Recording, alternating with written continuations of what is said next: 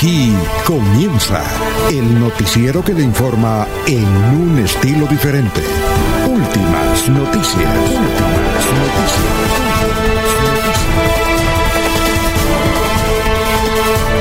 La información analizada por los expertos, sin sesgos, explicada con detalles, sin tanta carreta. Últimas noticias por Radio Melodía, también por Facebook y YouTube Radio Melodía. Director Alfonso Pineda Chaparro.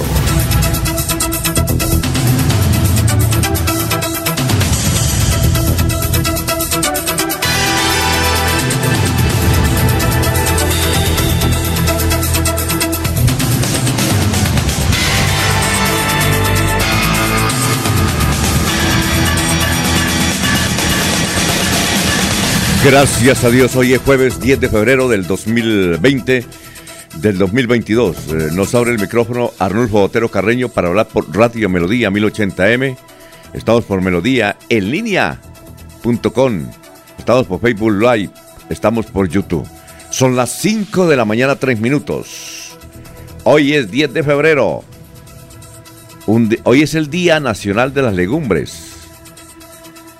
Según la Organización Mundial de la Salud y según la FAO, que hace parte de las Naciones Unidas, que tiene que ver con la agricultura y los alimentos, hoy es el día de la arveja, hoy es el día de las lentejas, hoy es el día de los garbanzos, para una nueva, una buena nutrición. No debe comer esas pepitas porque dicen que tienen mucha, mucha proteína.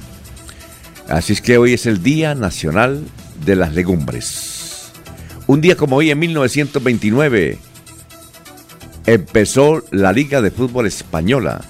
Relativamente, a pesar de ser el viejo continente, relativamente nueva. La nueva Liga de Fútbol Española. Un día como hoy, en 1950, nació Mark Spitt.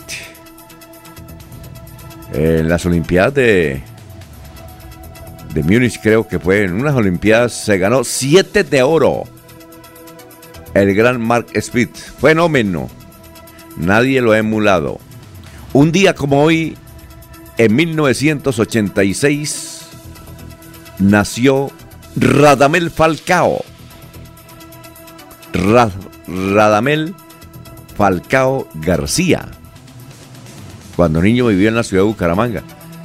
Por ahí dijeron que los documentos de él fueron eh, falsificados él estudió, en el Colegio San Pedrito y en 1986, eh, ah, hace unos años, hace como 20, 20, años, dijeron que no había nacido en el 86, sino en el 85.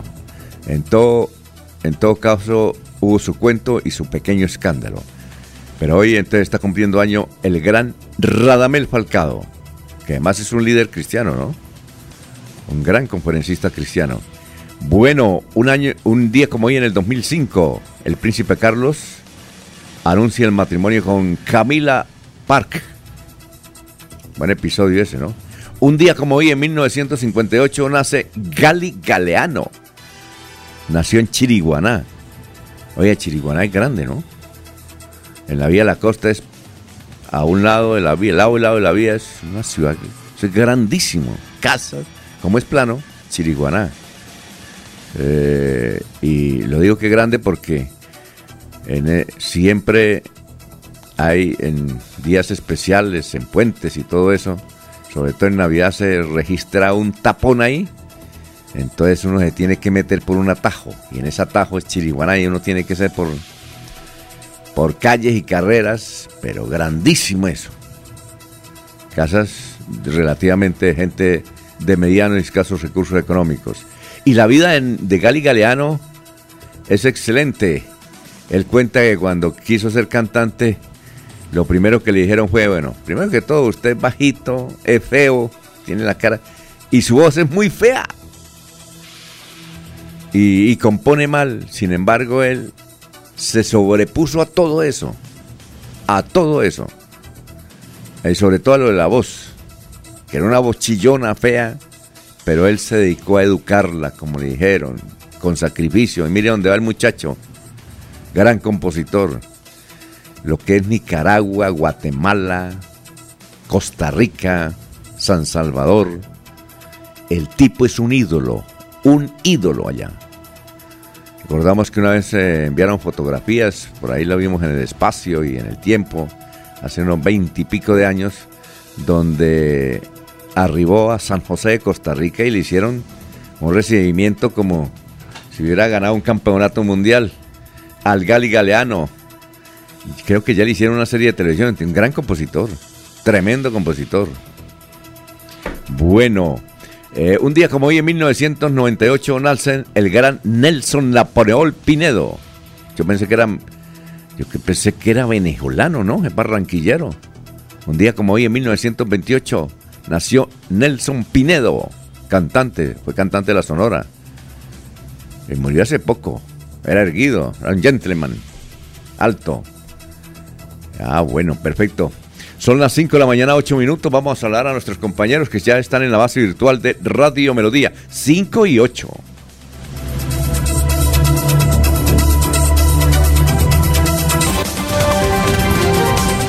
Laurencio Gamba está en Últimas Noticias de Radio Melodía 1080 AM.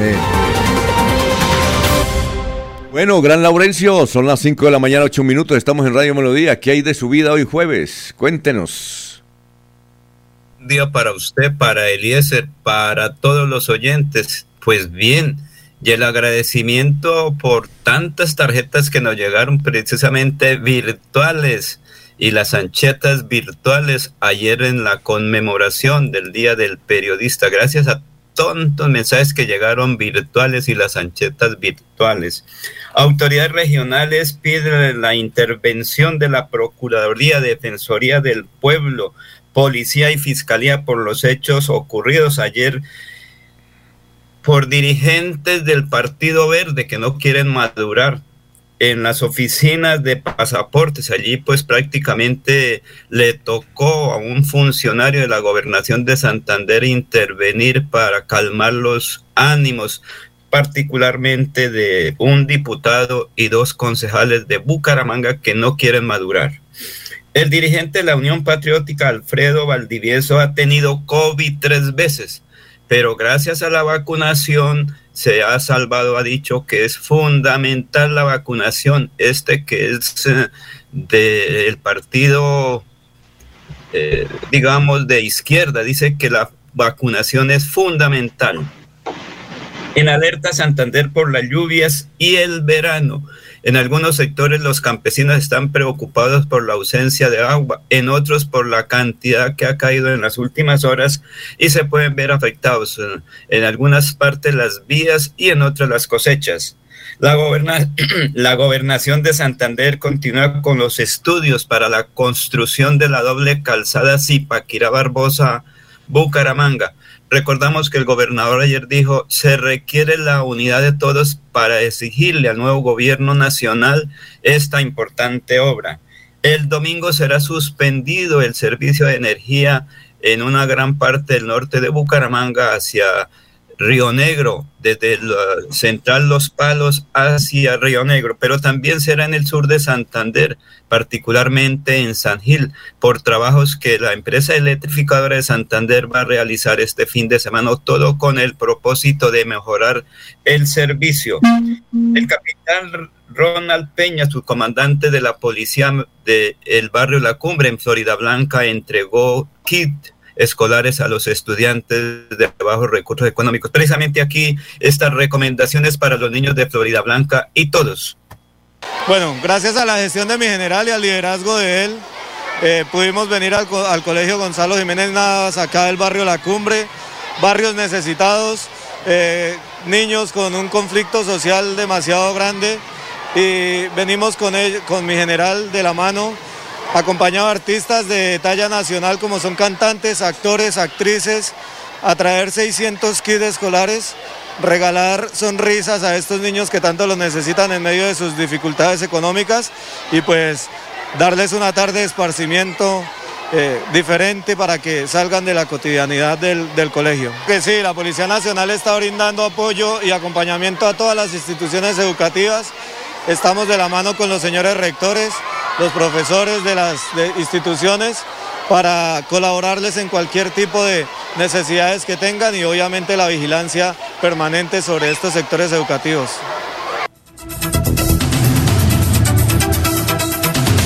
Muy bien, eh, gracias. El colegio Gonzalo Jiménez Navas. Ahí Florida Blanca lleva el nombre de Gonzalo Jiménez Navas, que fue alcalde de la ciudad de Bucaramanga, presidente del Club Atlético Bucaramanga, conservador, conservador, con Godito, Godito, presidente del Consejo de, de Florida Blanca eh, cuando el alcalde fue el doctor eh, Jorge Humberto Mantilla, eso fue hace como unos treinta y pico de años. Bueno, nos escribe Gustavo Pinilla Gómez, un excelente día para todos.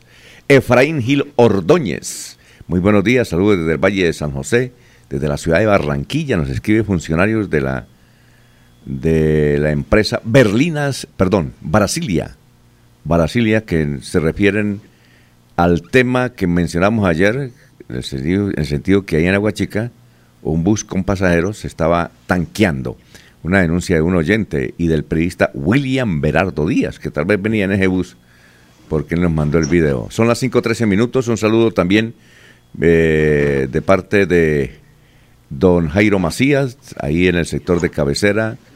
Don Ramiro Carvajal de Deportivos Carvajal. Aníbal Navas Delgado, gerente general de Radio Taxis Libres, que tiene el teléfono 634-2222.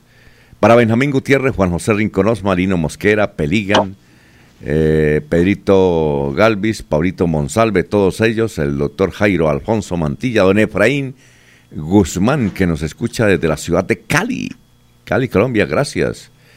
Eh, igualmente don Luis Sanabria, que nos escribe de Bogotá y es, dice que es candidato al Senado, vea usted. Gracias por la sintonía, 5.14 minutos. Un saludo también para la señora Miriam Díaz Pérez para Javier Rodríguez Díaz, director de Noticias Blue Radio. Gracias por la sintonía, don Gerardo Navarro. Bueno, don Eliezer, ¿cómo se encuentra? Tenga usted muy, pero muy buenos días. Don Alfonso, muy buenos días. Perfectamente. Un buen día para usted. Saludo especial para Laurencio, para don Arnulfo Otero y para todos los oyentes de Radio Melodía. Amanecemos con una temperatura de 19 grados centígrados en Bucaramanga. Tendremos una temperatura máxima de 32 grados en este día. En el municipio del Socorro, 17 grados centígrados actualmente. La máxima será de 34 en la capital comunera. En el municipio de Málaga, 11 grados centígrados es la temperatura actual. Tendrá una máxima de 24 grados. La ciudad de Barranca Bermeja registra lluvias en este instante. Va a seguir lloviendo un tiempo más. Tiene 23 grados centígrados Barranca Bermeja. La máxima hoy será de 38 en el puerto petrolero. El municipio de San Gil registra en este instante 18 grados centígrados. La temperatura máxima será de 34 grados. El municipio de Vélez tiene un clima actual de 10 grados centígrados, la temperatura subirá a 24 grados en el día en el municipio de Vélez.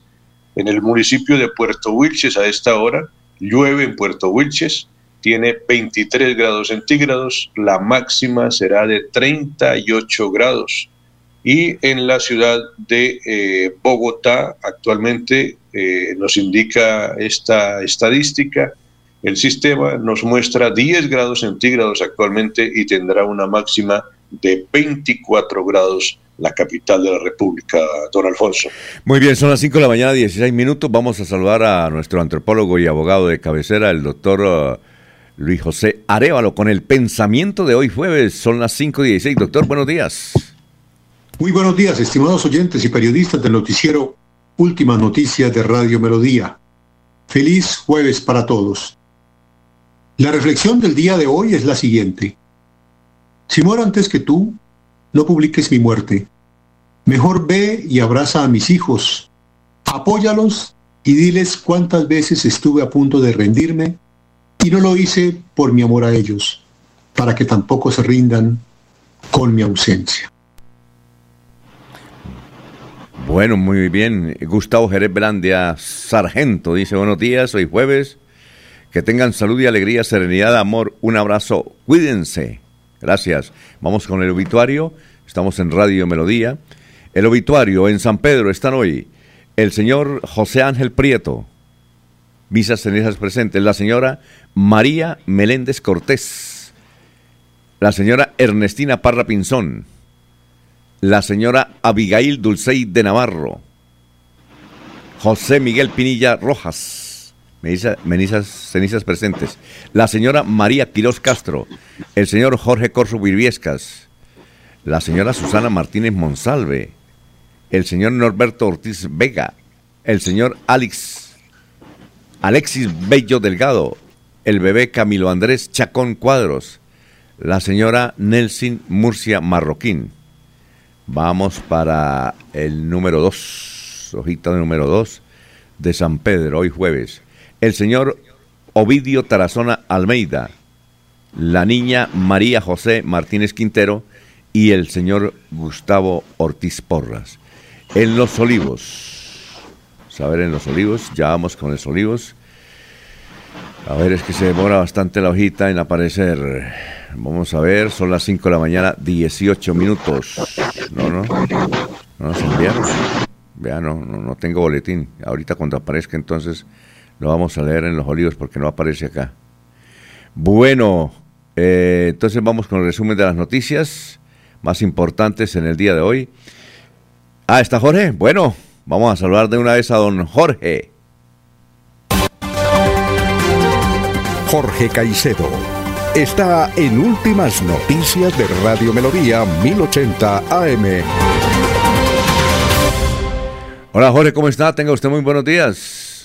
Muy buenos días, don Alfonso. Feliz de compartir con ustedes esta mañana de 10 de febrero, el cuadragésimo primer día de este 2022 a través de Últimas Noticias de Radio Melodía y obviamente saludando a toda la sintonía que nos acompaña a esta hora. Una cifra que es noticia hoy, don Alfonso, el nuevo récord en el precio interno del café en Colombia y en la bolsa de New York. La carga de 125 kilos se paga en promedio a 2.307.000 pesos en Colombia desde la tarde de ayer miércoles y eh, será el precio de base para, la, para hoy jueves. Y en la bolsa de Nueva York se cotiza a 2 dólares con 58 centavos la libra de café colombiano, la cifra más alta desde el 20 de septiembre de 2011. Entre tanto, la cooperativa de caficultores de Santander informó que en sus 20 puntos de compra se está pagando la carga de 125 kilos, teniendo en cuenta la prima de cafés especiales y el transporte.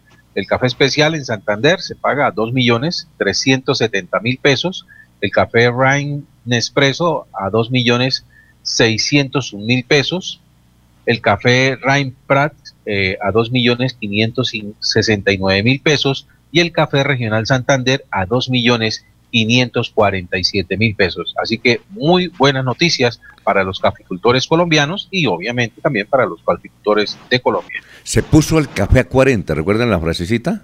Se puso el café a 40. Eso debe ser por ahí, por ahí en la década del 50. Creo que fue. Yo leí un artículo de Gabriel García Márquez, eh, que está por ahí en los libros de la historia literaria de Colombia. Se puso el café a 40, ¿no? Bueno, y buenas celebraciones, don Jorge, bien, bastante, trasnochado y todo eso. Mucha celebración del Día del Periodista. Las necesarias. Ah, bueno. Llega, llega a cierta edad en la vida, cierto momento en la vida donde ya las algunas pericias y aventuras no se pueden realizar, entonces ya, toca dejarlas pasar. Bueno, no, pero, pero los regalos sí hay que recibirlos, eso sí. Ah, no, sí, sí, claro, y, se agradece a todas las personas que estuvieron en cuenta en la conmemoración de ese Día del Periodista del 9 de febrero. Y uno que otro almuerzo, otro una que otra comida. Hay que aprovechar, muchachos. Alfonso. Sí, cuénteme. Pero hay que agradecerle al primero que nos celebró el Día del Periodista, porque este año sí fue casi todo virtual o sigue siendo virtual, muchas invitaciones virtuales, pero el señor que nos invitó recientemente a la conmemoración del día parece que fue el campeón. Así toca agradecer a don, don, Raimundo Duarte, gran dirigente cívico de Piedecuesta. Primero en todo, ¿no? Primero en todo. Va que se las pela para la alcaldía. Eso va a ser el próximo alcalde. Pilas, ¿no? Hombre, que le ha servido mucho a pie de cuesta. Saludo de Ruchi Rojas. Dije, los copio. Ruchi Rojas, que tiene una frase. Estamos leyendo el mismo libro. Esa es una frase icónica. Cuando uno está de acuerdo con otra persona, él se inventó la frase. Quedó para la historia. Eh, Tiberio Villarreal dijo en la ley de conocencia. Y don Ruchi Rojas es, estamos leyendo el mismo libro. Alfonso, ah. también un saludo para Alfonso Lineros. ¿Sí lo recuerda? Claro. Lo recuerdo como alcalde de como alcalde del Socorro. Del Socorro. Sí, Pero no por tanto como por el Socorro, sino cuando estuvo ahí en Panachi, que le pidieron bastantes eh, eh, firmas. Recuerda en una ocasión que hubo una reunión importante y cuando dijeron, uy, llegó Gali Galeano, viene a esta importante ah, sí, reunión. Eh, regálenos aquí la firmita. Gali Galeano, oiga, son idénticos, ¿no? hay una serie, Jorge, que de, de Gali Galeano en televisión.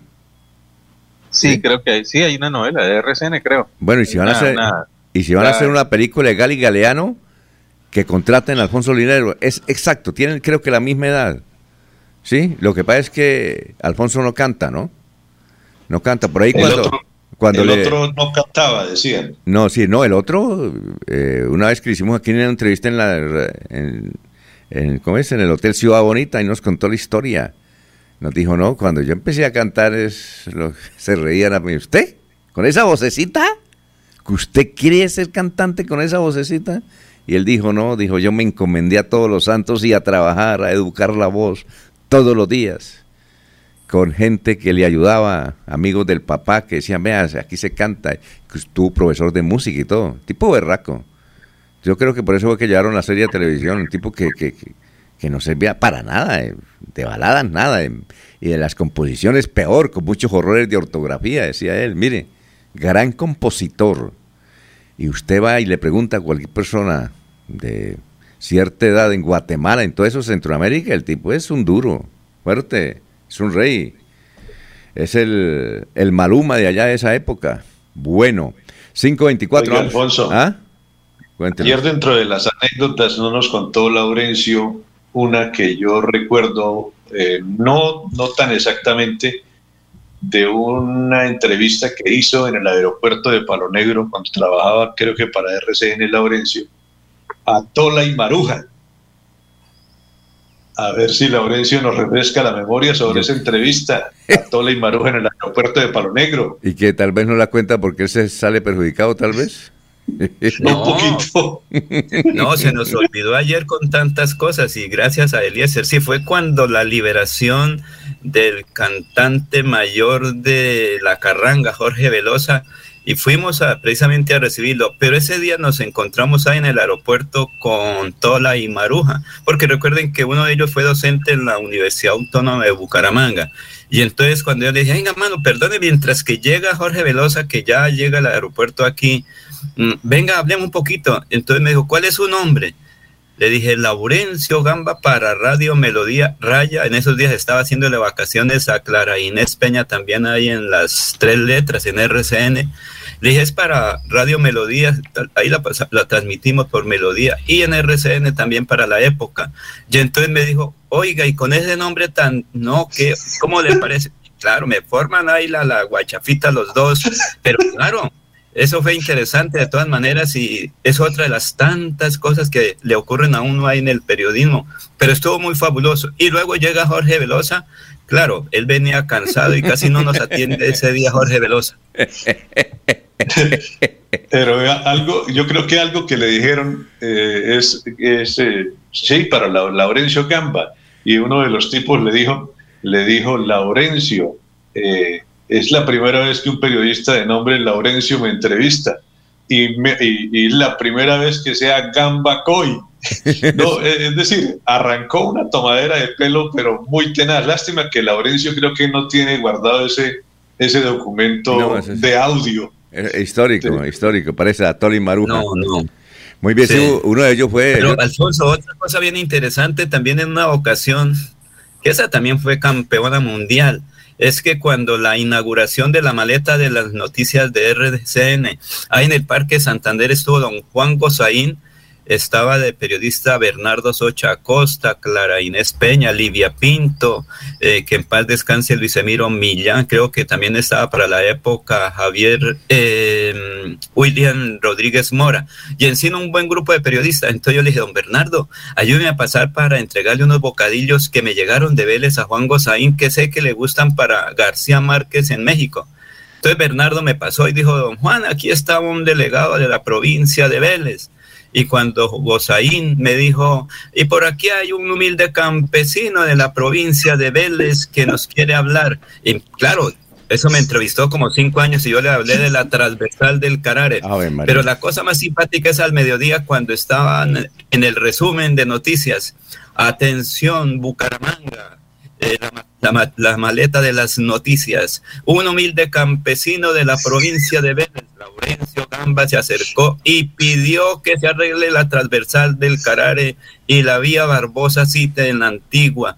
Estaba en el Huila el doctor eh, Mario, Mario, el congresista, Mario Flores, y cuando escucharon la noticia, claro, les tocó parar ahí el carro que iban en recorrido político con Tito Edmundo Rueda Guarín y me llamaron al ratico, me dijeron, oiga, mano, aquí acabamos de escuchar esa joda que usted dice que es campesino, para que se jode que era campesino de la provincia de Vélez y Humilde. no, ese Laurencio tremendo. Bueno, sí, una vez me encontré con el, eh, ¿cómo es? Don Hediondo. Me dijo, ¿usted con quién trabaja allá en Radio Melodía? Y leí los nombres. Y mencioné eh, dije, ¿y Laurencio Gamba lo conoce? Dijo, no, ¿realmente cuál es el nombre? Y porque se, se, llama Laurencio, dijo, ah, yo pensé que era el apodo. Pero en serio, Laurencio, yo le conté a usted, yo se reía. Bueno, Laurencio, vamos, a usted le sucedan unas cosas, ¿no, Laurencio? No, pero, no, pero bien, porque de todas maneras es fabuloso todo eso. Bueno, perfecto. Bien, vamos con el resumen de la noticia. Son las 5 de la mañana, 28 minutos. El gobernador de Santander, Mauricio Aguilar, confirmó que se cambiará la plataforma para expedir las citas de pasaporte, tras las denuncias de los últimos días sobre el acaparamiento por parte de los tramitadores. Eh, no sé si ustedes vieron ese video ayer donde Ferley Sierra, diputado del Partido Verde, eh, hizo un espectáculo ahí en, en la oficina de pasaportes de cabecera y lo curioso, yo no había visto a Camilo Arenas, que es el secretario general, discutir tan acalorado. Fuerte, eso sí discutieron. ¿Sí vieron el video? Eso rodó por todas partes. Oiga, pero yo, pensé que Camilo Arenas, eh, eso dura como 10 minutos, el video que nos enviaron. Dura como 10 minutos Camilo Arena ahí bravo con Ferley Sierra. Yo dije, eh, estos tipos van a, van a terminar peleándose con las manos. Era que Ferley decía, no, aquí hay corrupción, yo hice una investigación, vamos para el segundo piso y Camilo Arena, hágame el favor, usted respeta la institucionalidad, sálgase por favor. Yo no sé por qué lo dejaron entrar a Ferley Sierra si está, eh, eh, a ver, eh, en forma agresiva, estaba entrando una entidad del Estado, por muy diputado que fuera, ¿no? Es que así no se hacen las cosas. Y Camilo Arenas puso la cara, yo no había visto, yo pensé, yo siempre habíamos considerado Camilo Arenas un Salió el santanderiano que tienen los Arenas Prada. No, pero él es muy sereno, tranquilo, pero ahí sí. Le vimos el santanderiano. Y dije, este, este señor le va a dar, le va, a dar en la mula a don Ferley Sierra. Bueno, noticia, otra noticia, 531. El gobernador también reveló aquí en, Radio Melodía ayer eh, que este fin de semana va a una reunión en el sector de la Laguna y Ortices para adelantar el proyecto de unir a Cepitá con Capitanejo por medio de una carretera que es uno de los sueños que tienen los rovirenses, una de las formas de llegar más rápido a García Rovira. Ese trayecto son 58 kilómetros nomás, vea usted. Bien, la alcaldía de Bucaramanga aseguró que las... Eh, otra noticia, 531. La alcaldía de Bucaramanga aseguró que las antenas que se van a instalar en la Comuna 13... ¿Dónde queda la Comuna 13? No afectará la salud de la comunidad. A ver si alguien nos ayuda con la Comuna 13. ¿Dónde queda?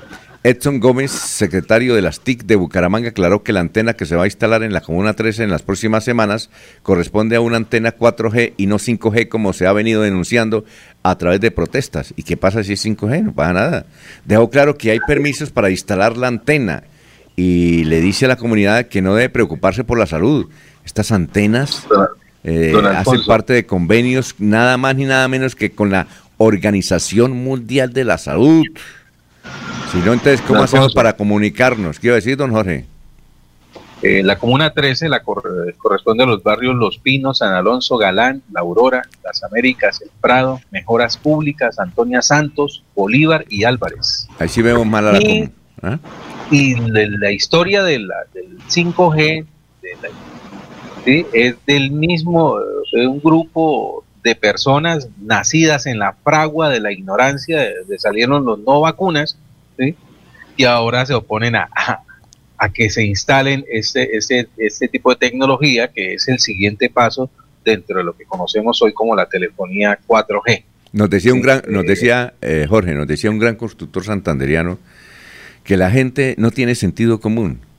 El hecho de que no coloque antenas allá, estas antenas allá en los barrios Los Pinos y sus sectores, ¿qué provoca? Que se desvalorice ese sector.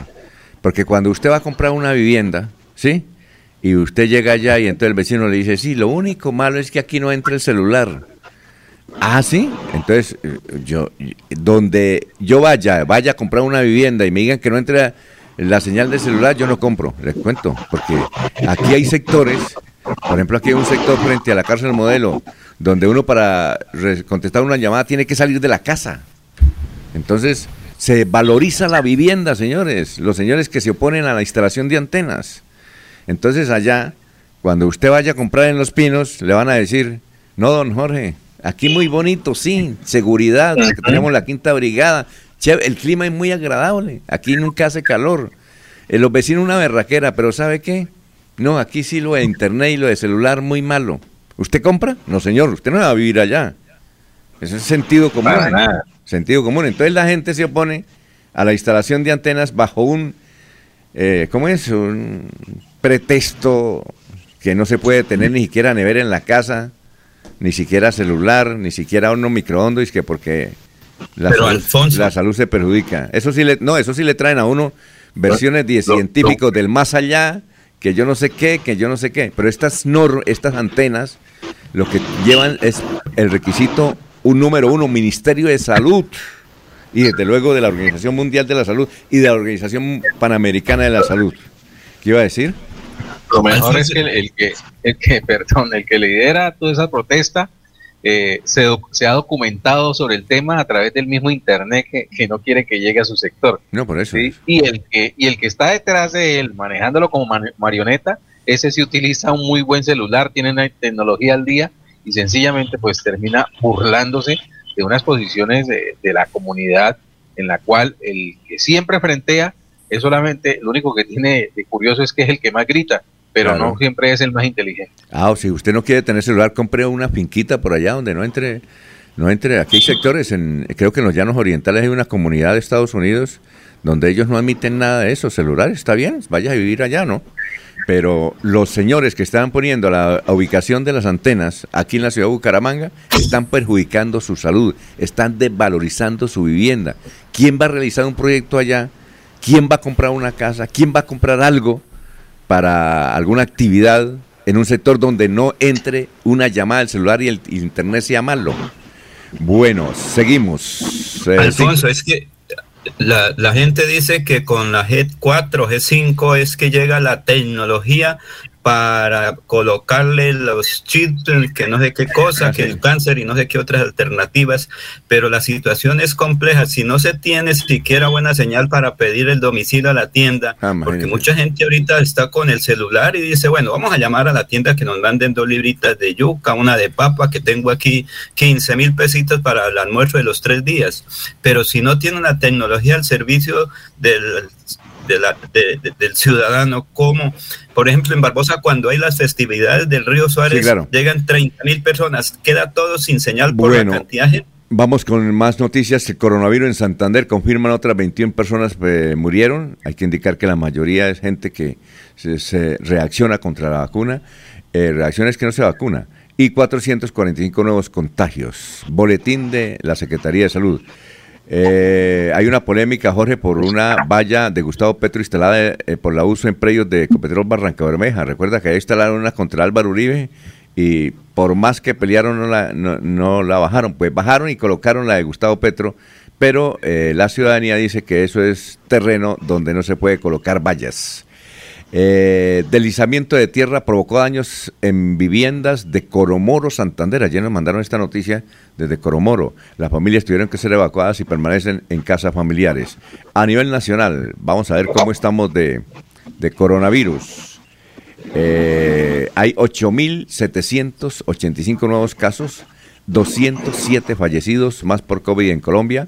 Contagios disminuyen por debajo de 9.000 el número de muertos se mantiene estable por encima de 200 en Bogotá y Antioquia, donde eh, se registra el mayor contagio.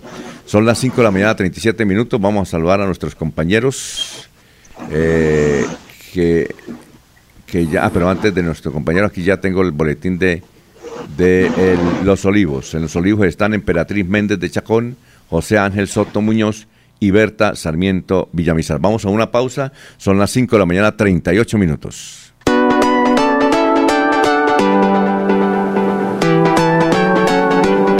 Melodía, Melodía, Radio Sin Fronteras. Escúchenos en cualquier lugar del mundo. Melodíaenlínea.com es nuestra página web. Melodíaenlínea.com, señal para todo el mundo. Radio sin límites, Radio sin fronteras. Radio Melodía, la que manda en sintonía. Yo sé que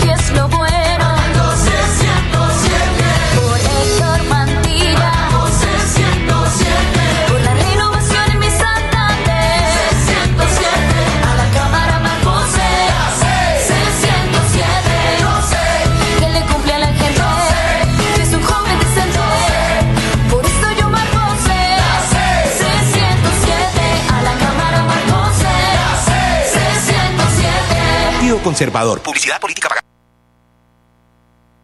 Mis papás están muy felices porque el bono escolar de Cajazán está en 40.800 pesos. No lo puedo creer. Vámonos ya por el supermercado Cajazán Puerta del Sol. La feria escolar va hasta el 28 de febrero y tenemos 127 parqueaderos disponibles.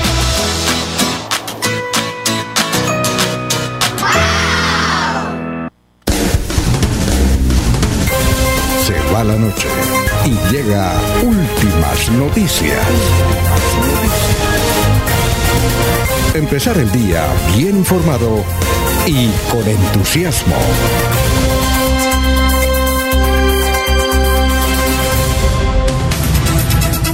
Se saluda feliz, eh, dice Edwin Fernando Patiño Chacón, buenos días, eh, y toda su mesa de trabajo, Leonardo Jerez, saludos para todo el equipo de Radio Melodía, la que manda en sintonía, Leonardo Jerez de San Andrés, Santander, García Rovira. Mario González, no seamos mediocres, no critiquen a un diputado que tiene los pantalones bien puestos, démosle gracias, porque si no denuncia, ¿quién lo hace? ¿Quién lo hace a esa vagabundería?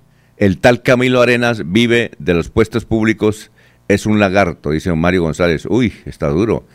Eh, William Flores Riátiga, buenos días amigos de Melodía. Eso de las antenas sucede en mi barrio La Cumbre, en la calle 33. Le toca a uno salir para contestar porque todo ese sector eh, tiene problemas para eh, recibir la señal. Eh, entendemos que ya también hace unos 15 años nos dejaron colocar antenas. Los pseudoambientalistas, esos son pseudoambientalistas. Nos da pena criticarlos, pero uno no puede oponerse al desarrollo. Si no, eh, luchen contra el Internet, que no haya Internet, que no haya Internet porque, porque esos señoritos están, como dice don Jorge, eh, dominados por otros, entre comillas, científicos que aparecen con lecciones raras. Entonces nunca podríamos vivir, ¿no? Son las 5 de la mañana, 41 minutos, así de fácil. Saludo para Gustavo Remolina de RSN La Cariñosa. Gracias, gracias por escucharnos. Bueno, eh, tenemos ya al historiador, a don Carlos Augusto González. Carlos, ¿cómo está? Tenga usted muy, pero muy buenos días. Buenos días a la mesa de trabajo y a los oyentes. Hace 50 años estas fueron las noticias más relevantes en Santander. El viceministro de Agricultura, Hernán Vallejo, visitó las instalaciones de Lechezán minutos antes de ofrecer una rueda de prensa en la cual hizo planteamientos favorables para el desarrollo agropecuario del departamento y el país. Lo recibió el gerente de la empresa lechera Zoilo Santa María. La fábrica de gaseosas Postobón concretó la financiación total de la tercera vuelta a Oriente, competencia ciclística que anualmente se realiza por las carreteras de este departamento. Y hace 25 años fue noticia lo siguiente. 20 millones de pesos se comprometió a entregar el presidente Ernesto Samper para iniciar la construcción de la red de conducción de agua entre el embalse de la Honda y la planta de tratamiento. El anuncio fue hecho por el alcalde Plinio Ordóñez, quien se reunió con el mandatario nacional la semana anterior. El alcalde de Piedecuesta, Miguel Ángel Santos Galvis, no descartó la posibilidad de renunciar para lanzarse a la Cámara de Representantes, pero acotó que de tomar la decisión se la anunciaría a la comunidad. Cordial saludo a todos. Siga usted, don Alfonso. Muy bien, muchas gracias, don Carlos. Bueno, recordamos de la historia de hace 50 años a don Zoilo Santamaría. Es el fundador, uno de los fundadores de Lechezán. Esa empresa Lechezán se la vendieron posteriormente a los peruanos a ese grupo Gloria. Ellos eh, producen ahora leche aquí en el departamento de Santander.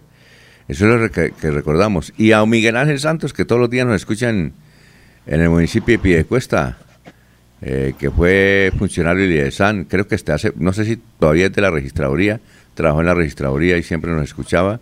Miguel Ángel Santos, eh, muy amigo de Carlos Alfaro. Bueno, eh, bien. Eh, ¿Qué recuerda usted, Eliezer, de esas noticias de hace 50 y hace 25 años? A ver, don Alfonso, hace 50 años, pues eh, reseñar dos eh, factorías, dos industrias que ya no están, ¿no? Lechezán, aquí subiendo de Cañaveral al sector de, del puente de Provenza, ya no está. Ahora ese sector es peruano, sector peruano. sí. Pero la planta ya no existe ahí. ah, ya se la llevaron. Ah, bueno. Ahí ya no, ahí creo que ya no queda nada. Y también se hace referencia a la embotelladora de Postobón, no e, era por el lado de la 33, allá por el sector de Quebrada Seca, ¿cierto? Sí, claro. ¿Todavía esa ya la quitaron? Ayer no me he dado cuenta. Creo que tampoco existe, Alfonso. Esa creo que la colocaron en Piedecuesta, en el Parque Industrial de Piedecuesta, me parece. Sí, todo está allá, Alfonso, todo, todo. Allá. ¿cierto? Entonces ya no existen en los lugares donde nosotros las conocimos, donde, donde surgieron, donde eran referentes esas dos importantes empresas. Eso como para destacar del recuerdo de, de los 50 años, Alfonso. Sí, y don Laurencio, ¿qué recuerda? Alfonso, pues don eh, Zoilo Santa María, que para la época era el visionario de Santander, el que le gustaba invertir recursos. También recuerde que él fue el, el, que promovió el desarrollo en la Mesa de los Santos en pie de cuesta, don Zoilo. ¿Sabe, cómo se, ¿Sabe cómo se llamaba la empresa de él? A ver si usted sabe. Era el... Eh, mm. Se me olvidó ahorita, pero él era uno de los empresarios. Se llamaba, ya le recuerdo yo, la memoria. Tome la pastilla, oye, don Laurencio. sí, eh, eh, él, tenía una avícola. Se llamaba Avicampo. por eso, sí, Avicampo. Ya le, le, pegó en el palo, don Laurencio. Sí. Y cuando eso recuerde también que la Vuelta a Oriente era una de las más famosas, era casi similar a la Vuelta a Colombia o la Vuelta a la Juventud o el clásico radial, como se dice generalmente. La Vuelta a Colombia que recibía el apoyo de la organización Ardila Lule para la época, que comenzaba también a ser fuerte en Colombia. Sí. Y 20 millones para el acueducto de El Socorro, cuando eso recuerde que Plinio, Plinio Ordóñez era el alcalde, pero ahí tenía mucha incidencia Tito el Mundo Rueda Guarín, él también gestionaba en Bogotá los recursos para ese acueducto, el de la Onda, que todavía sirve y es uno de los embalses que, se, que apoya a la comunidad del Socorro ahora con la 5000 que fue de Alfonso Lineros, Alfonso. Bueno, don Zoilo Santamaría fue alcalde de Piedecuesta. Eh, don Zoilo Santamaría era un hombre que quería la política, pero luego se retiró para dedicarse a sus actividades particulares luego de que lo secuestraron. A él lo secuestraron y luego fue mm, apareció libre. Y él tenía un eh, propósito y era tener un buen acueducto en el municipio de La Mesa de los Santos porque él y Alejandro Galvis Ramírez fue los que prácticamente echaron para adelante a la Mesa de los Santos con don Leonidas Gómez y ahora está el gran precursor de ese sector que es don Jan Céspedes, joven empresario. Fundemesa, recuerda Alfonso, Fundemesa, que era la organización de desarrollo. Y ahora se llama Incomesa, que hace parte de ese desarrollo en la Mesa de los Santos. Un saludo para Jan, que todos los días a las 5 de la mañana dice, los escucho, arranco con mis hijos para el colegio. Oiga, se viene todos los días, ¿no? Arranca desde allá. Él vive allá en la Mesa de los Santos, pero arranca todos los días a traer los hijos al colegio y en ese trayecto nos escucha.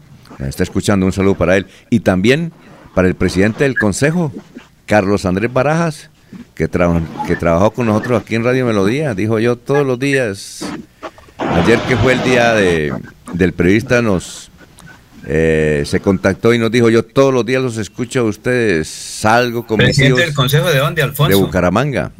Presidente ah, del Consejo de Bucaramanga, todos los días abogado. Digo, todos los días Él tiene origen en la provincia de Vélez, su familia está en Bolívar, tiene mucho que ver con el sur de Santander. Salgo todos los días con mis hijos a llevarlos al Agustiniano, imaginen ese trayecto, pues como hay trancones, me toca escucharlo a ustedes y reírme, don Laurencio. Dijo, yo le saco chispa. Bueno, al asunto, es 5.48 minutos, vamos a una pausa y regresamos, estamos en Radio Melodía. Yo sé que es lo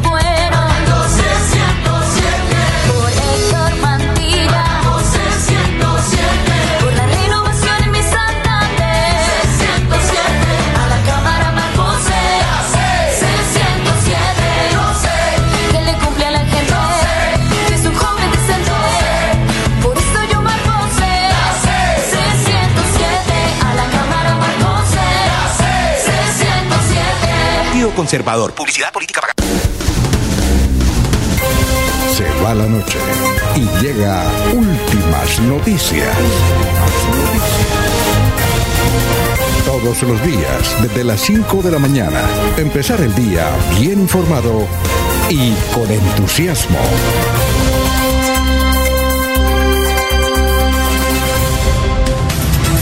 El, eh, si Patricia Archilas dice buenos días a toda la mesa de trabajo de Radio Melodía y oyente, gracias por su información, le seguimos día a día, cuidémonos todos, Dios nos bendiga. Julián, sí, hay que tener consideración con las empresas que instalan antenas porque es para el desarrollo de la ciudad. Eh, pero aquí también hay un señor que dice, no hay que respetar, si la gente no quiere antenas, pues no se le deben colocar apoyo a los señores que están contra eh, esa forma de esclavizar tecnológicamente a una población como Bucaramanga. Bueno, don Jaime Bastilla dice, buenos días, señores periodistas, por no entrevistar al, ¿por qué no entrevistan al profe Perley para que se hagan virales esas, uy, un término grosero no lo podemos leer, don Jaime Bonilla, pero se le, se le abona la sintonía. Son las 5 de la mañana, 50 minutos. Vamos con más noticias, Jorge, a esta hora. Estamos en Radio Melodía.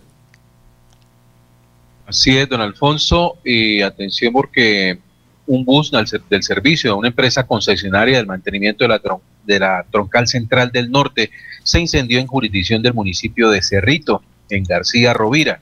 Ninguno de los ocupantes del vehículo resultó herido, pero sí hubo pérdida total del automotor de placas XCC 596. Así lo dio a conocer el comandante del Cuerpo de Bomberos Voluntarios de Cerrito, Freddy Villamizar Camargo, quien agregó que cuatro de sus bomberos voluntarios atendieron la emergencia que ocurrió hacia las 6 y 30 de la mañana del miércoles anterior. El caso se presentó en el kilómetro 65 más 900 en el sector conocido como Curva eh, La Vitola, La Baticola, perdón, en la, en la vereda Volcán. El bus llevaba a trabajadores al servicio del consorcio Isla Santander, responsable del mantenimiento de la vía Palmera Presidente Pamplona, también conocida como la Ruta 5504. Al parecer el incendio se originó por daños en el motor y en el sistema de combustibles. Bueno, son las 5 de la mañana, 51 minutos. Dice Toto Vega, gran actor colombiano, él vive en Barichara. Dice, uno abre el ojo y se entera de las muertes sucedidas mientras duerme y la venta y negocios de los recursos naturales mientras todos dormían. Da tristeza tanta matazón y saqueo.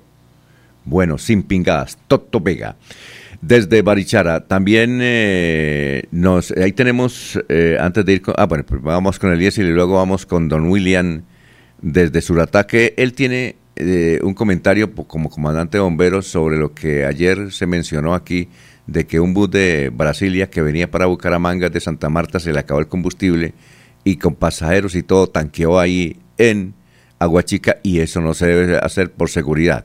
Pero vamos primero con Eliezer. Eliezer, noticias a esta hora. Alfonso, capturaron al presunto asesino del profesor pensionado y líder social en Florida Blanca.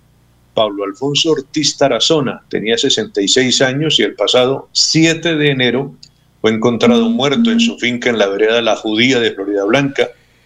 El capturado era un hombre de su confianza. La noticia, un poco más detallado, dice que el cuerpo del líder eh, social y fiscal de acción comunal fue encontrado con dos balazos de escopeta. La víctima habría sido atacada por la espalda con un arma de fuego de carga múltiple tipo escopeta por parte del viviente, quien posterior al hecho se dio a la fuga. Dice el reporte de las autoridades, eh, el día del levantamiento del cadáver comenzó a huir. Desde el día del crimen, el sospechoso de las autoridades era Campo Elías Sanabria, quien desde hace ocho años trabajaba en la finca de la víctima. El presunto responsable era hombre de confianza de Ortiz Tarazona, conocido en la zona como el profe. Días antes del asesinato, el profe le había comunicado a Sanabria que no podía seguir trabajando en la finca. Según eh, los medios de comunicación, personas cercanas al líder social habrían informado a la fiscalía sobre las actitudes anteriores a los hechos de su posible asesino. Entonces han capturado a este señor, eh, lo venían buscando las autoridades luego de esta noticia del asesinato del señor Pablo Alfonso Ortiz Tarazona, un ciudadano de 66 años de edad que vivía en el campo, en la vereda La Judía del municipio de Florida Blanca, Alfonso. Pensionado, ¿no? Era pensionado. Pensionado, sí señor. Pensionado, claro amante de la naturaleza, don Paulito. Son las 5 eh, de la mañana, 54 minutos. Ahora sí, es que ayer eh, transmitimos esa eh, aparente anomalía del bus de Brasilia, de la empresa Brasilia con sede en Barranquilla, nos escribieron y nos dijeron que evidentemente pues ya están dando trámite a esa inquietud que les parece supremamente peligroso y desde luego sin contemplaciones van a sancionar al conductor. Eh, eso está bien. Son las 5.54 y aquí Don William nos eh, habla desde Suratá, él es comandante de bomberos, sobre estos episodios cuando se le acaba la gasolina a un bus, cómo hace para tanquear. Lo escuchamos, William.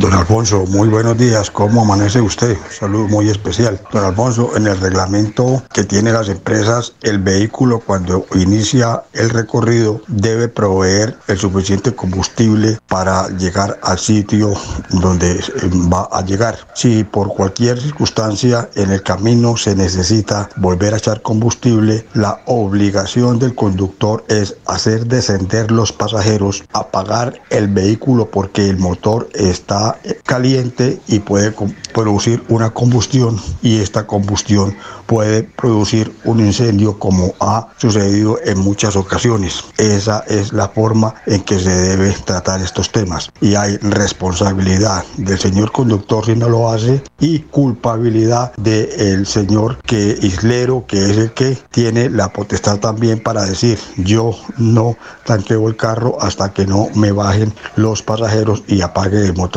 eso está dentro del reglamento, don Alfonso. Buen día. Muchas gracias, don William, muy amable, muy gentil. Sigue en sintonía ya en Suratá. Son las 5.56. Ahora sí, don Laurencio, lo escuchamos. Estamos en Radio Melodía. Alfonso, Alfredo Valdivieso que es un dirigente de la Unión Patriótica, comunista de vieja data, porque ha sido uno de los veteranos dirigentes, pues hablamos con él. Un temita, el tema político, obviamente, pero el siguiente es que él ha tenido COVID tres veces. ¿Y quién fuera a pensar que él defienda la vacunación, el proceso que se está cumpliendo? Porque él dice, la vacunación fue la que me salvó. Precisamente aquí está Alfredo Aldivieso de la Unión Patriótica y sus conceptos en materia política y de salud.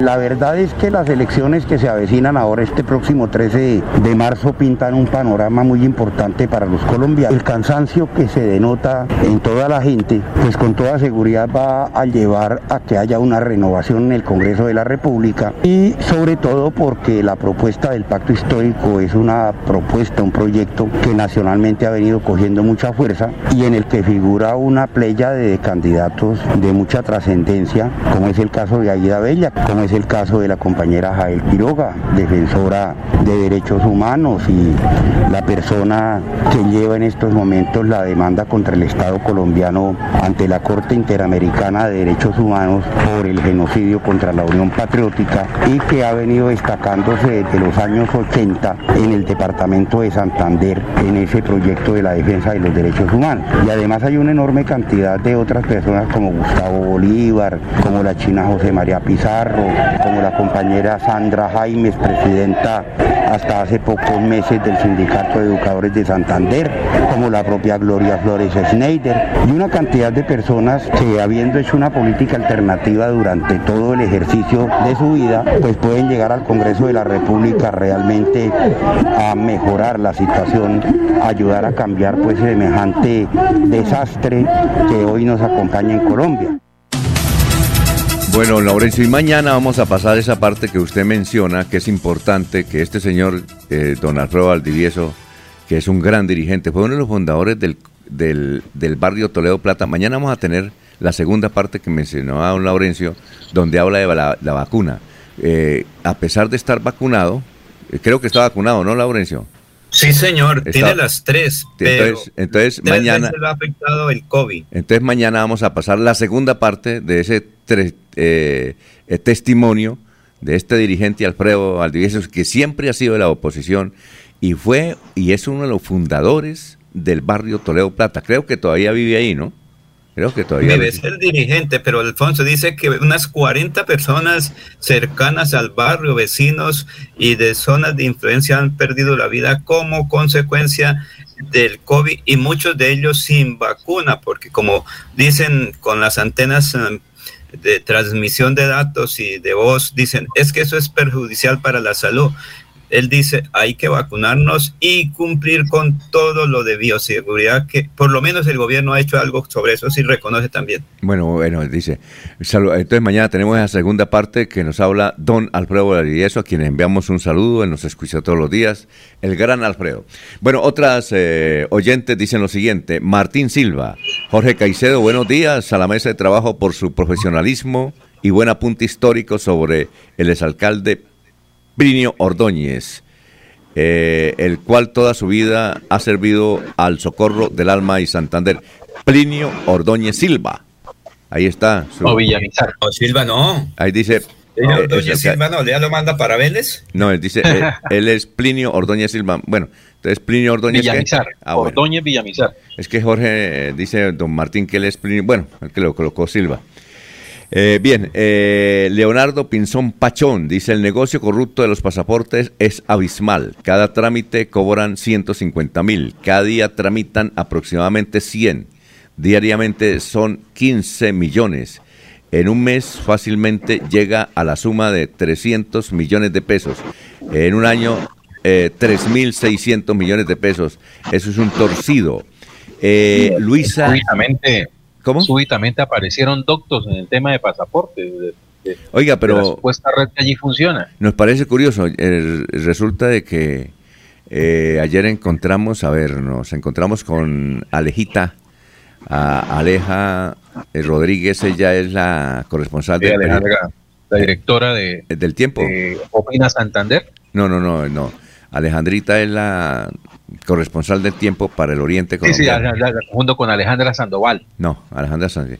Y Alejandra nos dijo, eh, hablábamos sobre el asunto de los pasaportes ayer, que coincidimos precisamente en una comida de celebración del Día del Periodista. Y entonces ella nos dijo, vea, eh, yo me puse a investigar eso del pasaporte y además yo necesitaba renovar el pasaporte y comencé a, a darle a la página sin ninguna palanca ni nada, F5, F5, me decía F5, y listo. E hice el trámite normal, sin ningún problema. precisamente ella iba a escribir una crónica sobre esa y empezó por, por renovar su pasaporte. Vamos a hacer la tarea, ¿no? Y ella se sentó en el computador, pam, pam, pam, hizo toda la vuelta. No le contó a nadie que ella era periodista, que ella no es gay, y sacó el pasado, nos dijo ella, no sé. Entonces imagínense, uno, uno no entiende qué sucedía ahí en pasaporte, qué sucederá. Todo es un misterio, ¿no? E igual, es que la gente no sabe manejar la- la tecnología. ¿Cómo? La gente no sabe manejar la tecnología y por eso, si a nosotros a veces nos, no salimos al aire porque tenemos una pequeña dificultad, ¿cómo será cuando hay 3.000, 5.000 o 10.000 personas buscando el pasaporte, no solo en Santander, sino donde tiene la señal que le llega a la internet para ingresar a la página? Porque recuerda que es un problema nacional, no solo de Bucaramanga, porque la gente quiere salir, está de vacaciones después de dos años, o porque tienen miedo con la política colombiana y están buscando salida del país. No, yo, y yo sí he conocido que gente que dice que no, que eso es un lío sacar el pasaporte, renovarlo. Pero también hay testimonios como esto. Vea, Alejita iba a escribir una crónica precisamente para denunciar eso que se menciona. Y lo que hizo ella fue lo práctico, vamos a ver si es cierto. Y le salió rápido. No, y, Entonces- y- y respaldar, don Alfonso, pues eh, es, es que son cosas extrañas que suceden. Eh, eh, acotando la- las palabras de Alejandra, eh, su versión, eh, puedo dar fe de que efectivamente así, así ha sucedido con algunas personas eh, de fuera de Bucaramanga que me han solicitado ayuda para poder diligenciar ese pasaporte y yo, venga, comencemos por el, hacer el trámite en internet porque es que necesariamente hay que surtir ese, ese, ese- esa, esa vuelta, ese, punto de- de- dentro del proceso de, de adquirir, adquirir el pasaporte o renovarlo. Y efectivamente no se presenta ninguna situación. O sea, funciona, fluye normal. Y, y, y lo que sí veo es que muchas personas eh, pueden acudir al tramitador porque es que se acordaron que necesitan sacar el pasaporte 15 días antes de iniciar el viaje, si es que lo tienen preparado. Y quieren es que la, la, la- el turno les salga para el día en que ellos quieren ¿sí? Eh, ser atendidos. Y otra cosa Y que uno, demanda- oiga Jorge, y otra cosa que uno no entiende. ¿Qué cantidad de pasaportes hay allá en la oficina y no lo han reclamado? Es un- impresionante. Así es, así Sí, sí, es. pero Hay más bueno. de 3.000 pasaportes. No, sí, están ahí ar- arrumados y no, y, y no van por ellos. Bueno, Pero Alfonso, es un delito el que da 250 mil o 250 mil a un tramitador, porque es que hay que hacer claridad, no es para a funcionarios de la gobernación ni de la oficina, son tramitadores, es personas externas que cobran los 200 o 300 mil, ven la necesidad y como lo dice Jorge, ah, es que mañana salgo para Estados Unidos, ya tengo los pasajes, necesito que me den el pasaporte, actualizar pasaporte. Entonces dice, bueno, deme- le doy 300 mil y consígamelo, acomode el lugar. Es que el que da es igual de delincuente al que recibe, Alfonso. Entonces, eso no, eso no es eh, personal de la gobernación, son extraños. bueno, perfecto. Son las seis. Alfonso. Sí, cuénteme, Eliezer. Y Laurencio, pero si usted da los 150 mil pesos a un tramitador y el tramitador logra el éxito de la, de la acción del proceso, es porque alguien adentro está facilitando que el tramitador tenga éxito. Entonces, eh, una cosa es, es asegurar o decir que sí existen los tramitadores, eh, porque uno de una vez deja una puerta abierta de que alguien adentro está ayudando a hacer la vuelta. Pero es por tecnología, Eliezer. Pero mire, ¿qué hizo el, el- el señor diputado? Le dijo a un tramitador, necesito que me saque la cita, y el tramitador le hizo exactamente como hizo el señor del Centro Democrático con el Uber en algún sitio de Colombia. Le necesito que me lleve, y cuando estaba en el carro le dijo, oiga, señores policías, que voy en un Uber y vengan y le hacen el operativo. Exactamente es igual, o sea, no sé si eso sea posible decir que voy a hacer un trámite, pero necesito que usted caiga en la trampa y el tramitador, independientemente de quién sea, cayó en la trampa del diputado. O sea, eso también es como mala leche también, pedir una cosa. O sea, él es cómplice también. Muy bien, son las seis de la mañana, seis minutos, vamos a una pausa, pero antes dice doña Luisa Díaz Blanco, un saludo, hospedaje Gustavo Osorio, Curití, Santander. Así se llamará el hospedaje Gustavo Osorio. Eh, Wilson Galvis Riaño, buenos días, saludo a la mesa de trabajo. Eh, Martín Silva, sí, me disculpo, me disculpo, él es Plinio Enrique Ordóñez Villamizar. Eh, mm, Wilson Galvis dice, sí, pero quien adentro debe hacer el trabajo, como dice don Eliezer. Leonardo Jerez, de acuerdo con Laurencio, eso es inducir al delito y cómplice. Bueno, hay muchos comentarios sobre ese asunto. Son las 6 de la mañana y 6 minutos. Aquí Bucaramanga, la bella capital de Santander. Transmite Radio Melodía, Estación Colombiana, HJMH, 1080 kilociclos, 10.000 vatios de potencia en antena, para todo el oriente colombiano. Cadena Melodía, la radio líder de Colombia.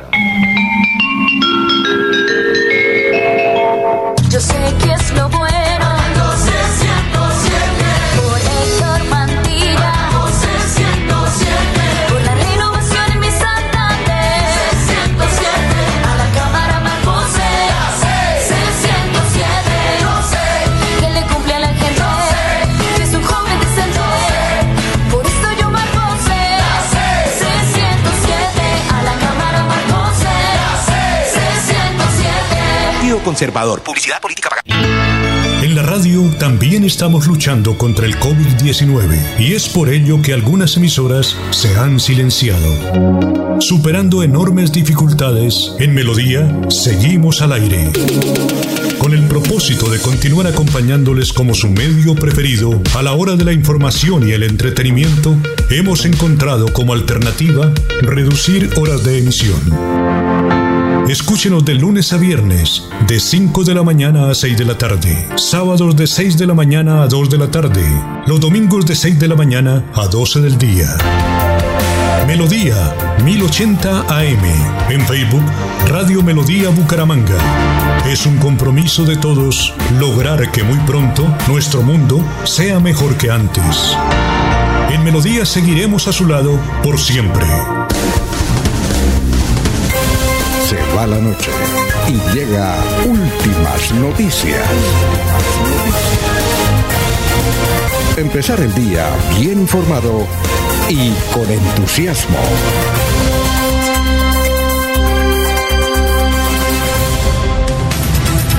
Bueno, 6 de la mañana, 8 minutos. Don Gustavo Pinilla dice: el tramitador trabaja en llave con funcionarios de pasaportes. ¿A quién pretende convencer don Laurencio? Porque al tramitador sí le ¿Por qué al tramitador sí le resulta la vuelta y no al ciudadano de a pie? Jorge Villa, Laurencio y, su lambonería de siempre. ¿Dónde está? Ah. Bueno. Si yo logro ingresar con cuatro computadores al momento, puedo tener tres citas y las vendo a 200 mil. O sea que no, no haría periodismo. Es que toca ir allá y si no revisen, cualquier persona puede hacer eso. El problema es que a veces somos analfabetas en tecnología. Alfonso. Experto nos Sí. friega. Es que la tecnología es al servicio de. Ahí sí se, se aplica eso. Don Eliezer, ¿qué iba a decir usted? Está en contacto con nosotros, nos atiende a esta hora en directo, está en las carreteras de la ciudad de Bucaramanga, de la zona periférica de la ciudad, el Contralor de Santander, el doctor Freddy Antonio Anaya Martínez, Alfonso, así que eh, está dispuesto para la entrevista a esta hora el Contralor. Bueno, eh, señor Contralor, tenga usted muy buenos días. Suponemos que está en plena actividad ciclística también. Sí, pero buenos días a, a Alfonso, a Eliezer, a toda la mesa de trabajo. Sí, pero voy aquí, voy pasando el socorro, voy para Jesús María a instalar la auditoría en el municipio de Jesús María en el día de hoy. Sí, lo hemos, lo hemos visto muy activo. ¿Qué, activi- qué, qué- qué cosas ha encontrado usted en los municipios en materia de control fiscal? A ver, Alfonso, eh, me he concentrado primero en procurar eh, cumplir con mis funciones. Ya estamos, eh, hemos socializado en todo el departamento a todos los sujetos de control, a los alcaldes, a los gerentes de las empresas sociales del Estado, a los secretarios de planeación, a los secretarios de Hacienda, a los jefes de control interno, cuál va a ser el plan de vigilancia y control fiscal que adelantará la Contraloría durante la vigencia del 2022 sobre los hechos del 2021. Pero paralelamente a mis visitas y a las instalaciones de las auditorías, pues he procurado visibilizar obras inconclusas, obras con deficiencias, obras que tienen afectaciones, a efectos de buscar como unos beneficios de control fiscal. ¿Qué quiere decir esto? Que incluso sin necesidad de abrir procesos de responsabilidad fiscal, se recupere y la inversión de los recursos públicos impacte de verdad en favor y en beneficio de la comunidad. Y lo hemos demostrado con hechos puntuales como los que ocurrieron en Cimitarra, donde encontramos una obra que tenía dos años, que tenía unas losas fracturadas en el patinódromo, pero que a la gestión hecha por la Contraloría, inmediatamente, debo reconocerlo, el señor eh, contratista procedió a subsanar la deficiencia, lográndose un beneficio en favor de la comunidad. Igual con un puente que encontrábamos que no, no conectaba a ningún lado. Hoy ya la vía la han abierto, ya empieza a verse el servicio. He hecho una manifestación igual frente al tema del hospital de Cuití, un hospital que se construyó, que prácticamente se entregó a finales del año anterior y que hoy no funciona por la falta de instalación de un poste que vale 3 millones de pesos cuando hay unos equipos eh, nuevos y hay un personal eh, misional y administrativo que debe prestar los servicios en este hospital. Y creo que esa gestión que venimos haciendo en el departamento está beneficiando a la comunidad sin necesidad de que tengamos que salir a decir que encontramos ya responsables fiscales, lo que estamos impactando en que los recursos beneficien a la comunidad. Oiga, señor Contralor, ¿sabe que cuando usted empezó su actividad, si realmente a uno le lo hizo reír el video que colocó, donde como por ahí usted lo acaba de mencionar, encontró un puente que construyeron un puente vehicular y no había carreteras. Realmente e- ese video suyo le dio la vuelta al mundo y un periodista del tiempo llamaba y decía, oiga, es increíble eso, ¿no? Yo le dije, claro, construyeron un puente y se les olvidó que no hay carretera. ¿Cómo es ese asunto? Fue cierto, esa se llama la Avenida La Paz en Cimitarra. Y en efecto, la Avenida La Paz, una avenida principal, terminaba, hay un cauce, el puente se construyó y en serio, y es verdad, se veía pues hacia allá eh, maleza, una zona boscosa. Pero hoy, tengo que decirlo, eh, entiendo la municipalidad porque al parecer sí, más allá hay, existen unas urbanizaciones que no tenían conexión y hoy ya están, eh, creo que hoy no, a la- apenas a la semana siguiente de que nosotros hicimos eh, el, el control y advertimos el hecho, aparecieron las máquinas y hoy están trabajando en la vía, pues habrá que ver con la nueva administración que continúe en eso, pero la Contraloría sigue atenta y pendiente de todas esas situaciones. Eso fue un hecho cierto. Ah, bueno, nos está escribiendo, nos está escribiendo José Antonio Ariza Pulido desde Vélez. Digo, estoy escuchando al señor Contralor. ¿Cuándo viene por estas tierras para mirar el asunto de la batanera? ¿Cuándo va, ¿cuándo va a Vélez, doctor? Eh, hoy voy a estar, pues debo decirlo, en Barbosa y en Jesús María, pero yo creo que en unos 15 días vamos a estar en el municipio de Vélez y como lo he expresado, a Freddy Anaya lo encontrarán en la provincia y le digo a los alcaldes, a los veedores, a los concejales, escriban, nos denuncien qué está ocurriendo. El hecho no es como la gente piensa que un contralor es bueno si va y persigue y declara responsable a todos. No, un contralor es bueno si es capaz que los recursos públicos se inviertan de manera adecuada, impacten en la comunidad, causen un beneficio en favor de ella y no una afectación, que es lo contrario a lo que sí el contralor estará muy atento a. Alfonso. Sí, ya, ya vamos con usted, Eliezer. Mire, e- es esta pregunta y, y- y lo dejo para aprovechar ya en esta oportunidad y gracias a la conexión usted, Eliezer, con el doctor Frey, y es esto. Su contendor en la Asamblea y su adversario, por no decir su enemigo, el diputado Ferley Sierra, él dice que hay un tremendo daño fiscal, además del daño fiscal en, el asunto de los pasaportes, que hay una, una serie de torcidos, así lo menciona él, ha hecho espectáculos allá, ha denunciado por todos lados, que allá hay tramitadores que están inquistados inclusivamente con una cadena de funcionarios del mismo pasaportes. ¿Usted va a investigar eso? Mire, Alfonso, es que es muy, digamos, muy irresponsable. Nosotros como funcionarios públicos tenemos una responsabilidad y esa responsabilidad tiene que ser administrada de manera adecuada, de manera oportuna, de manera cierta. Él, como, como, como aquí se acostumbraron, es a que el control político, el control fiscal, los hechos penales, todos ahora se dedicaron a administrarlos vía redes. Sea, eso no tiene seriedad. si hay un hecho irregular en, en la oficina de pasaportes, pues entiendo que ese señor se eligió diputado, pero creo que no tiene ni idea qué es ser diputado. Es que ser diputado, tener una responsabilidad de hacer un control político en el departamento, como el contralor hace un control fiscal. Entonces, en ese control político, la manera adecuada, la manera decente, la manera respetuosa, vaya a la asamblea, citen al funcionario público, porque eso es obligación de los diputados de hacer control político a la administración pública. Y tengo que decirlo, este señor Vallas es un show, si él tiene para hágalo. Y en los medios eh, eh, judiciales vaya, instale los denuncios penales que sean competentes. Pero es que aquí creen que poner votos es hacer show y show y show. Yo estuve personalmente hace cerca de unos 15 o 20 días en la oficina de pasaportes, conociendo el procedimiento, advirtiendo las quejas, porque es cierto, la gente difícilmente tiene acceso al trámite de los pasaportes.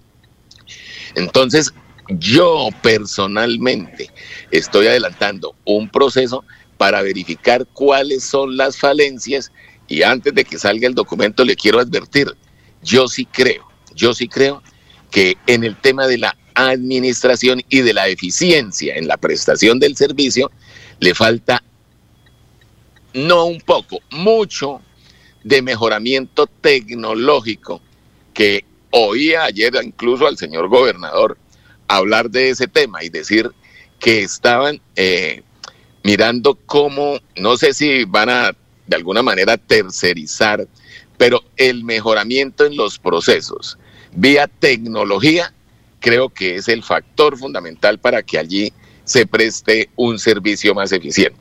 Pero la Contraloría hará su pronunciamiento y, se expresará de manera oficial, de manera adecuada, como debe corresponder. Y yo sí fui, hice una visita y advierto desde ya que hay deficiencias y falencias en materia tecnológica. Yo no puedo decir que hayan actos hoy evidenciados de corrupción. Y si los hay, pues trasládenselos a la Contraloría, pero entiendan, es que a mí me toca desafortunadamente enseñarle a muchos funcionarios públicos, incluidos unos diputados, que no conocen cuál es la función del control fiscal, la función de la fiscalía, la función de la procuraduría. Esos son temas disciplinarios, fiscales o administrativos y penales. Entonces, el señor diputado quiere que yo vaya y meta preso a la directora de pasaportes. No, pues si es un tema penal, trasládenlo a, la, a lo penal. Yo tengo que evidenciar es daños fiscales, inversión de recursos de manera inadecuada, inversión de recursos que no impactan en beneficio de la comunidad. Esa es mi competencia y le garantizo, la sé ejercer y la estoy ejerciendo muy bien. Lo que pasa es que aquí sí tienen que acabar esa, e, esos shows que se dedican a hacer, a ser incluso candidatos. Mire, Alfonso, hoy estoy colocándole un denuncio penal a un candidato del Partido Verde, creo que es el 105, porque ha estado denigrando el nombre de Freddy Anaya. Y por medios escritos, y él diciéndolo, yo sí quiero que vaya a la fiscalía y demuestre todos los hechos que afirma de Freddy Anaya. Y si sale representante, pues que vaya y le explique la Corte Suprema de Justicia, pero con Freddy Anaya, ni ese señor, ni unos dicen drogadictos concejales de Bucaramanga van a jugar con el nombre de Freddy Anaya. Yo sí, hoy les enviaré, así como hacen por, la por Twitter, el denuncio penal que le voy a instaurar a ese señor candidato a ver hasta dónde le llegan la forma de demostrar, que es que ahora quieren hacer campaña a costa de difamar, difamar y difamar. Eso es igual que yo sí, la gente debería colocarle un denuncio penal a unos concejales de Bucaramanga, porque eso se llama peculado, porque a ellos les pagan para que vayan a hacer gestión en favor del municipio. Y lo único que hacen es cobrar unos honorarios, porque les garantizo que los cobran, y tienen unos asesores para hacer youtuber en las redes. Sean serios, trabajen por la comunidad, hagan lo que Freddy ha hecho toda su vida. Yo sí puedo decir cómo he hecho obras en Bucaramanga, obras en los departamentos, y hoy hago un excelente control fiscal. Me siento orgullosísimo de ser Contralor de Santander y de hacerlo tan bien como lo he hecho. A ver, eh, Eliezer, pero antes Jorge, hágame el favor y me busque el 105, el nombre del 105 candidato a la Cámara por el Partido Verde. Eliezer, lo escucha el doctor eh, Freddy. Bueno, cuando hago el contacto con el doctor Freddy me dice estoy en carretera, por eso supuse que iba en su bicicleta sacándole un tiempito para la actividad física, pero no sabía que iba para provincia en este recorrido. ¿Qué le falta recorrer en el departamento? ¿Qué porcentaje ha podido, ha podido, ha podido cubrir en esta, en esta tarea que usted se ha fijado de visitar todos y cada uno de los municipios del departamento de Santander como contralor del departamento? Mire, Eliezer, en principio nosotros ya desarrollamos en todo el departamento. Yo me desplacé a todo el departamento, a las cabeceras de provincia, a unos municipios, y ya con todos los alcaldes, con todas las administraciones municipales, socializamos lo que va a ser el plan de vigilancia y control fiscal que vamos a desarrollar. Ahora viene la etapa ya de las visitas puntuales a los municipios, pero ya le dimos la vuelta al departamento y hoy pues continuamos con nuestra gestión. Aquí no hay, no hay tiempo para relajarse ni para descansar porque hicimos un compromiso que vamos a cumplir y es el de garantizar que los recursos públicos sean invertidos de manera adecuada. A ver, don Pero Laurencio. entonces, ¿tiene, ¿tiene colgada la bicicleta o cuándo la utiliza, doctor Freddy? No, yo la utilizo todos los días, pero le digo, aquí paré, mire, voy pasando el socorro, voy a montar hasta unos, más o menos hasta el Olival hoy, y ahí sigo en el vehículo hasta Jesús María, en donde instalaré hoy la auditoría. ¿Lleva de asistente a, Wils- a- a Wilson Mora o no? No, no, el No. señor Wilson, ¿No? eh, él continúa haciendo política. Yo como me retiré del, Ah, del bueno. ejercicio de la actividad política, el señor lo veo haciendo política. A ver, don Laurencio. Alfonso. Sí, Laurencio. Ya no pedalea, Wilson Mora ya no pedalea. Don Nunca ha pedaleado. Trata de ¿Ah, sí? montar cicla. No, trata, trata. Don Laurencio. Pedalea, otros, pedalea otras rutas. Oh, sí. Don- a ver, don Laurencio. A ver, Laurencio. Doctor Freddy Antonio Naya Martínez, buen día. La bicicleta y la Contraloría son las cosas muy importantes en este momento. No se irá a cansar rapidito de ese trabajo por Santander porque todos los días en provincia eso también desgasta un poco físicamente y mental. O será de largo aliento porque recordemos que el 13 de marzo se definen muchas cosas.